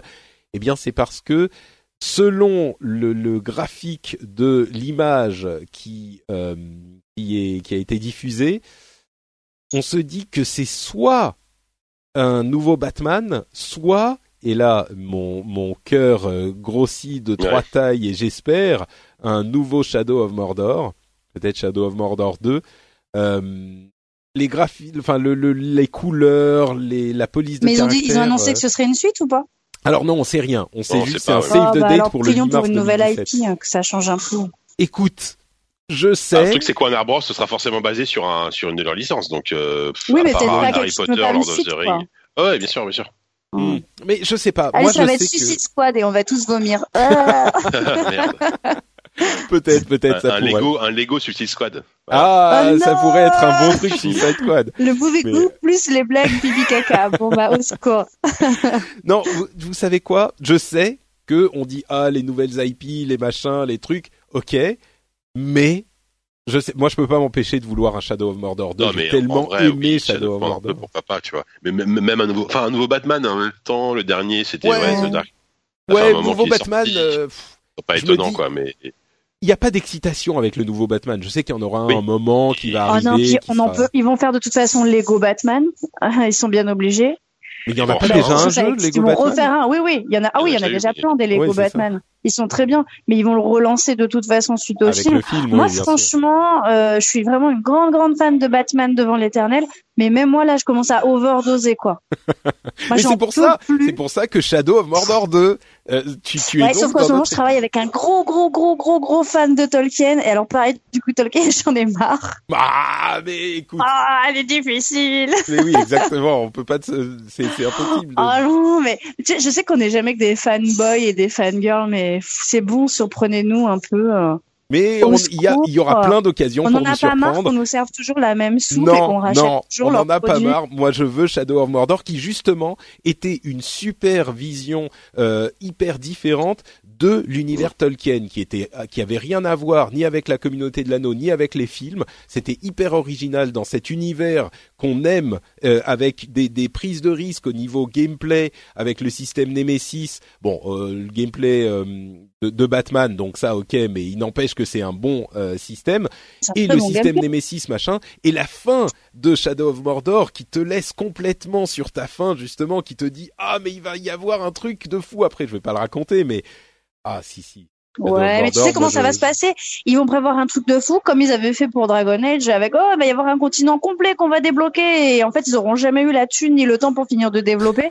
Donc euh, voilà, t'as vu, je te spoil direct. Je te ouais dis déjà non ce mais va voilà je passer. suis et je Si tu je ne pensais que le Père réussiras Noël pas existe encore, euh, tu ne réussiras pas à euh, atténuer mon enthousiasme Shadow of Mordor 2 je l'attends Bah, et faux. voilà et basta ouais, ouais. Après, après, franchement, très objectivement, faut, faut pas se leurrer. Je, je, je- le Seigneur d'Anneau, c'est une licence secondaire aujourd'hui pour Warner, enfin, en termes de jeux vidéo. Et là, avec euh, les Justice League qui se préparent, les, les, les- Eh oui, les- mais à tous les coups, ça va être un truc Justice League. Va y avoir des collants. Non non me dites pas ça mais Me si, mais si. bon on verra c'est le 8 mars en tout Ah, si, cas Ils vont nous annoncer comme si c'était la grande nouvelle qu'ils vont soutenir le lancement de Justice League avec un jeu et ils nous mettront juste les logos des super-héros et on va faire euh, Mais il y a déjà une Justice 2, donc euh, ça c'est couvert, euh, c'est bon, pas pas besoin. C'est pas pareil, Bon. je suis d'accord, c'est Ouais, pas ouais. pareil. Bon. C'est pas le même public. moi j'ai, j'ai l'espoir, j'ai l'espoir. Euh, Moi, j'ai plus d'espoir. Euh, bon, et dernière chose, dernière chose, bon, on s'en fout des changements sur Overwatch. Il y a le serveur browser Ah oui. qui a l'air marrant, mais on verra ça euh, quand il sera disponible ailleurs que sur le PTR. Des changements pour Bastion, tout ça, les gens qui jouent à Overwatch ont déjà, sont déjà au courant, donc on va passer outre et plutôt euh, demander à Pia. Je sais que on voulait parler un tout petit peu de ton boulot.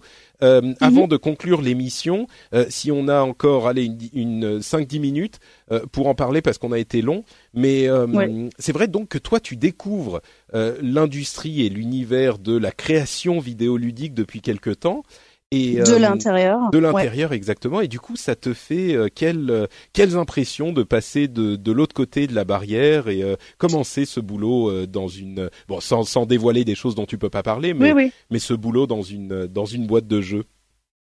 Bon, déjà, c'est génial, on va pas se mentir. Ensuite, ce qui est vraiment intéressant et passionnant, c'est de voir que nous, on est sur un plutôt double A. Euh, moi, ce qui m'a frappé au premier abord, c'est de voir le nombre de talents qu'on avait au sein d'une même équipe. Euh, vraiment, les gens avec qui je bosse, ils sont assez jeunes, hein, euh, la plupart. Euh, certains, c'est leur première prod euh, en, en pro, ils sont déjà, euh, ils sont déjà hyper opérationnels. je pense notamment à la team des level designers, qui est un métier qu'on comprend moins bien ou qu'on met moins en avant que game designer ou narrative designer dans la presse, alors qu'il est, il est d'une importance critique et que euh, bah, la, la team, en tout cas chez, chez Cyanide, ils ont une grosse culture du level design. hein, on l'a vu avec des jeux comme Styx notamment. Donc le level design, c'est vraiment euh, les personnes qui vont prendre tous les éléments qu'on a construits. Donc ils vont prendre les éléments de, de, tous les tous les assets visuels, donc tous les objets, tous les décors, etc. Ils vont prendre tous les briques de gameplay. Euh, à tel, tel endroit, on va mettre un combat. À tel endroit, on va mettre autre chose. À tel endroit, on va mettre autre chose. Ils vont prendre tout ce que nous on a fait sur la narration. Ils vont prendre tous les personnages et ils vont tout poser dans les niveaux. Et c'est eux qui vont s'assurer que le joueur euh, vive ce qu'on appelle le flow, c'est-à-dire le, le chemin parfait euh, qui sache toujours où il doit aller, euh, tout en euh, dosant la difficulté. Et ils ont énormément d'outils à cette disposition. Et ils ont des ils ont des profils très différents les uns des autres euh, au sein de l'équipe là. Donc ils ont un boss qui les chapeaute, qui est vraiment bien. Et il y en a une qui vient plutôt des beaux arts.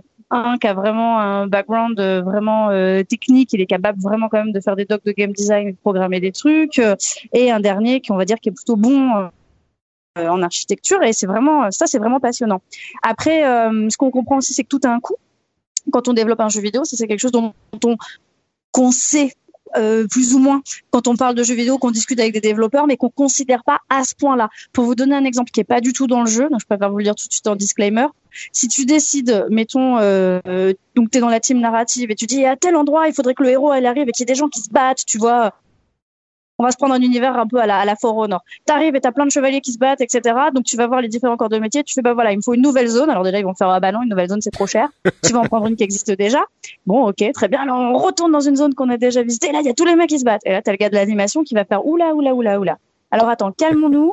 On avait plutôt des animes pour des filles qui font de la GRS. Là, tu me demandes des chevaliers. Alors attends, je regarde ce que j'ai en anime. Moi, je peux t'en développer une ou deux avec des coups d'armes blanches. Pour tout le reste, euh, j'ai pas. Donc, on n'a qu'à dire que déjà, t'as la moitié des cums, ils sont déjà morts. Ok, pas de problème. Alors après, euh, il y a du sang qui gicle. T'as le mec des effets spéciaux qui fait hop, hop, hop, hop, hop, hop, On n'a plus de thunes pour le sang qui gicle. Il me reste un peu de neige et du feu. Tu vois ce que je veux dire? Et en fait, ta, ta, ta. Au final, t'as ton idée, t'arrives, euh, il neige parce que c'était moins cher, on n'avait pas besoin de refaire les sols. Tous les gars, ils sont déjà morts. Il y a des flaques de sang et voilà. C'est pour vous dire un peu à quel point chaque élément a un coût euh, et euh, tous les membres de l'équipe doivent travailler vraiment ensemble pour réussir à fournir une expérience de jeu avec, euh, oui, avec euh, vraiment des, des, des, des limitations euh, techniques, etc., qui sont en général importantes. C'est pas c'est pas dû à une prod plus tant qu'à une autre. Hein. On est on est quand même sur une conception d'un d'un produit. Donc ça, c'était passionnant. Et puis ensuite, au niveau du fameux dialogue interactif, donc on a tous en tête euh, bah, le maître étalon qui est euh, tel tel. Euh, c'est passionnant, c'est hyper difficile, c'est hyper technique, c'est-à-dire qu'il faut savoir toujours à quel moment, quelles informations le joueur a, n'a pas, de quelles informations il a besoin, qu'est-ce qu'il va vouloir faire. C'est-à-dire que c'est pas juste écrire euh, écrire euh, de manière linéaire comme euh, un article ou un roman ou un truc. Tout. Ah, non non, donc un dialogue interactif, on est vraiment dans ce dialogue à choix hein, où, où un tel va dire tu, je ne sais pas moi, tu cherches où est l'adresse du supermarché et tu vas voir un PNJ et le PNJ il va jamais te dire ah bah bien sûr, je vais vous dire vous prenez la première à droite, ensuite c'est à gauche et puis c'est tout droit parce que là tu plus de dialogue interactif. Donc il faut, dans tous les dialogues que tu écris, ajouter ce qu'on appelle du conflit. Alors du conflit, c'est pas forcément une dispute, mais c'est une raison pour laquelle euh, le, le, le, NPC ne peut pas ou ne veut pas te donner l'information dont tu as besoin pour avancer. Et une fois que tu as posé un conflit, euh, cette raison-là, tu dois poser ensuite euh, ce que j'appelle une accroche, euh, c'est-à-dire une raison pour laquelle tu as envie de convaincre le com de te donner l'information ou de l'aider pour qu'il te donne l'information ou de prendre la quête annexe. Euh, écrire un dialogue interactif, c'est vraiment, c'est à, euh, 50% de la gestion d'informations. Qu'est-ce qu'on a, qu'est-ce qu'il faut, quelle est l'information critique, c'est-à-dire où je dois aller, qui je dois buter, quelle est l'information majeure, qu'est-ce qui va me permettre de comprendre le jeu dans lequel j'évolue et quelle est l'information mineure? Euh, euh l'or pour les pour les plus fans le lore c'est l'univers. Euh, et une fois que tu as fait ça tu as euh, encore 20% de structure pure. Je pose les choix je pose les réponses possibles etc et la rédaction la rédaction, c'est à la fin, quoi, en dernier. C'est hmm. très technique tout en sachant qu'il faut que la rédaction soit belle, bien écrite, sympa. Euh, juste, justement, pour le coup, est-ce que tu réussis à te garder une, une place vraiment euh, Et ça, c'est la question qu'on va avoir dans toutes les dans toutes les œuvres commerciales. Est-ce que tu réussis à te laisser une place pour l'aspect artistique de ta rédaction? Est-ce que tu vas pouvoir avoir même le temps ou la, l'espace dans ton esprit de dire euh, je vais euh, là écrire. Ah, bah, c'est ouais. Ça c'est une bonne question. Euh, donc tu sais que le temps, on parle pas vraiment de temps euh, dans un développement de jeu vidéo, on parle de ressources. Chaque personne euh, sur une journée donnée est considérée comme une ressource.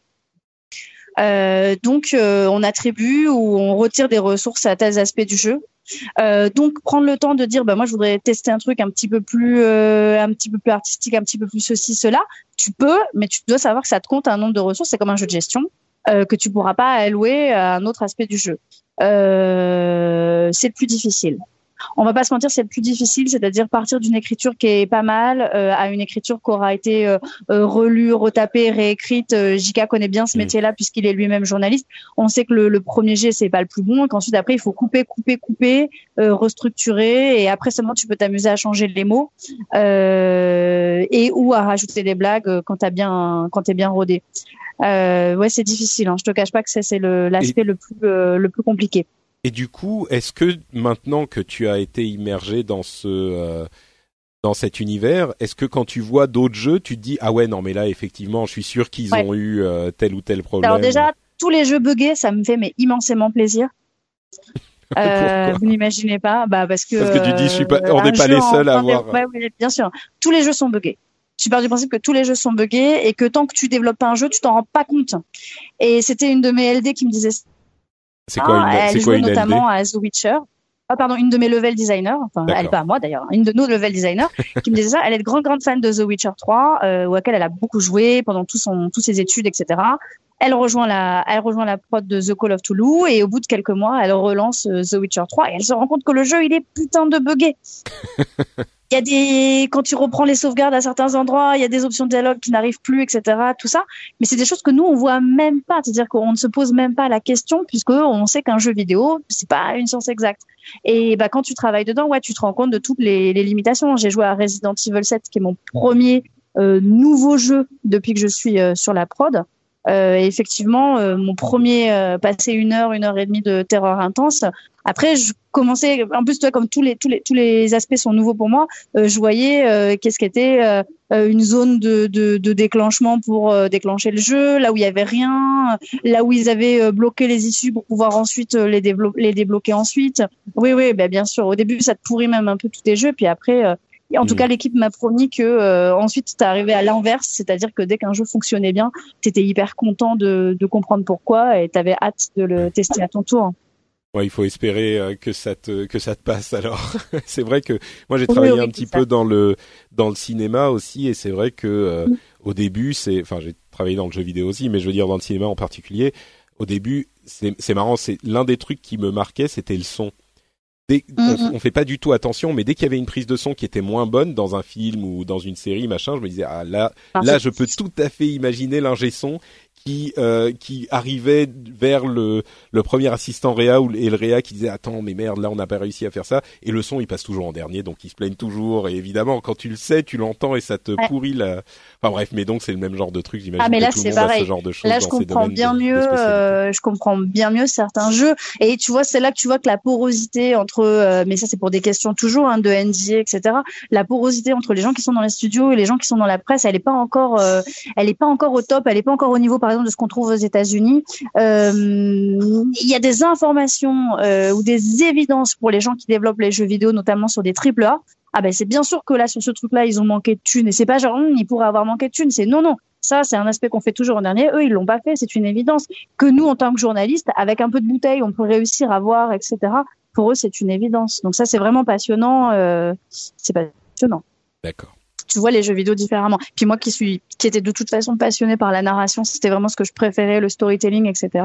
Bon bah là je, ouais ouais, je, je ouais, j'espère en tout cas que, ouais, que le jeu va va plaire euh, avec tout ce qu'on a mis en place quoi. Et il est, il, est prévu pour sortir quand? Ah ça on n'a pas de, ouais, on donne pas encore de date. D'accord, ok, très bien. Bon, bah, c'est intéressant de voir que tu arrives en cours. Tu dis quoi? Non, je disais que normalement, What's Next, il me semble qu'ils avaient dit de cette année, sans donner euh, de plus de précision. De, voilà, voilà, c'est ça, tout à fait, exactement. Ok, super. Et eh ben merci beaucoup euh, Pia pour cette euh, petite plongée dans, dans l'univers du développement. Euh, c'est bon, Jika, t'avais des questions On, on, on conclut, Non, non, moi j'ai écouté, j'ai écouté, j'ai écouté avec avec intérêt. Très bien, merci beaucoup. Donc, euh, bah écoutez, on arrive effectivement à la fin de cet épisode du rendez-vous jeu. J'espère que vous avez passé un bon moment. Avant de se quitter, évidemment, on va donner la parole à Jika et à Pia pour nous dire où on peut les retrouver euh, s'ils ont des, des, productions à proposer sur Internet. Et je sais que c'est le cas. Commençons avec euh, notre vétéran Jika. Euh, où es-tu sur le net? Euh, où je suis, je suis partout. Euh, je suis, non, je suis sur euh, sur ZQSD, ZQSD, un, donc un podcast que je pense à chaque fois que je vous en parle, donc vous, commencez à peut-être savoir ce que c'est, peut-être même que vous avez écouté. C'est un podcast qui parle de jeux PC essentiellement. le dernier numéro, on l'a on l'a enregistré, il va être en ligne, j'espère très bientôt. on avait reçu Myriam qui a travaillé sur un jeu qui s'appelle Normal Normal Lost. Ah génial. voilà, qu'on on a qu'on a beaucoup aimé dans l'équipe et donc du coup on a reçu Myriam, c'était super intéressant et on parle de Resident Evil 7 aussi, on parle de plein de trucs. Donc voilà, ça sera très bientôt en ligne dès que, dès que Sylvain aura terminé le montage. Et sinon, bah, euh, écoutez, euh, Twitter, hein, à JK l'oreille, JK L A U R E T, et sur euh, sur les numériques hein, pour des sujets beaucoup plus high tech informatique. Magnifique, merci beaucoup JK. Pia à ton tour. Euh, donc vous pouvez m'écouter dans Badass qui s'est relancé euh, ce mois de, de janvier euh, et maintenant février on enregistre le prochain épisode et bah après-demain et il sera diffusé à la fin du mois. Je peux vous donner en avant-première le thème, ce sera sur les sorcières. Donc c'est mon podcast geek post pop culturel euh, et féministe. Et puis, euh, sinon, bah, je précise, je précise, je précise euh, que quand pour certains ils se disent oh féministe ça va être des trucs de nana, ça va pas forcément m'intéresser. Euh, J'encourage vraiment euh, notre public est particulièrement masculin. J'encourage vraiment les gens à, à peut-être aller s'intéresser à Badass parce que justement c'est le genre de truc qu'on qu'on ne voit pas forcément beaucoup euh, dans notre environnement et qui peut nous amener une ouverture sur euh, beaucoup de choses. Donc euh, voilà, Badass, oui, et en plus, c'est vrai que on a reçu pas mal de, bah, notamment par l'équipe de 404 là, en post 404, on a reçu quand même pas mal de, de remarques, j'irais d'un études de personnes qui pensaient que notre démarche, elle était euh, anti-homme, sous prétexte que on n'était que des femmes. Euh, on n'est pas du tout anti-homme. On part simplement du principe que euh, les prises de parole sur la culture pop se font à 80-90% par des hommes et que on renversait la balance en proposant une émission qu'avec des femmes qui va étudier bien évidemment les héroïnes. Mais c'est juste plus dans une dans une démarche, je dirais, de remise à niveau de rééquilibrage alors après, si les gens à qui ça pose vraiment un problème, bon bah autant pas l'écouter. mais on a énormément d'auditeurs euh, masculins euh, qui s'éclatent quoi. notre dernier épisode euh, publié, il est complètement gore puisqu'il est sur les règles. et notre invité c'était Jack Parker. Et Jack Parker elle est petit classée quoi. Elle est spécialiste des règles mais elle est aussi spécialiste de films de genre. Donc on parle bah, on parle de Carrie on parle de plein de trucs. Ça c'est quand même plutôt cool.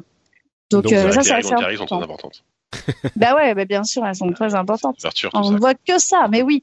Et puis, euh, et puis ça témoigne aussi. Euh, Stephen King, il a vraiment, euh, il a vraiment écrit sur son rapport au féminisme dans les années 70 à travers Carrie. Donc c'est c'est marrant de voir comment un homme aussi influent que lui pouvait réagir face à une prise de pouvoir par les femmes. C'est hyper important. Euh, il est assez progressiste pour le coup Stephen King. Et puis euh, donc sinon bah, euh, sur sur Twitter Pew Land parce qu'il faudrait peut-être que je change pour un truc sérieux un jour. Mais voilà. Très bien. Bah, écoute, le, lien vers, vers Twitter sera dans les notes de l'émission. Super, bah ah, merci, merci à Pia et merci à Jika. Pour ma part, c'est Note Patrick sur Twitter et sur Facebook. Vous pouvez retrouver cette émission et bien d'autres sur frenchspin.fr, le site qui héberge toutes mes productions podcastiques francophones. Euh, vous pouvez donc retrouver par exemple le rendez-vous tech, euh, Positron, on vous recommande des produits culturels, euh, Upload où on vous parle de l'univers de la mobilité, etc., etc. Donc je vous encourage à aller y faire un petit tour. Et puis si vous voulez aussi laisser des commentaires sur ce qu'on a dit dans cette émission, que ça soit des choses intelligentes ou un autre type de choses, hein, c'est possible aussi. Vous pouvez le faire sur le même site frenchspin.fr et puis vous retrouvez l'article de cet épisode et vous nous laissez des commentaires constructifs intéressant, c'est toujours apprécié et on vous en remercie par avance. On vous dit donc euh, au revoir pour cet épisode et on se retrouve dans 15 jours pour le prochain. Merci à tous, ciao ciao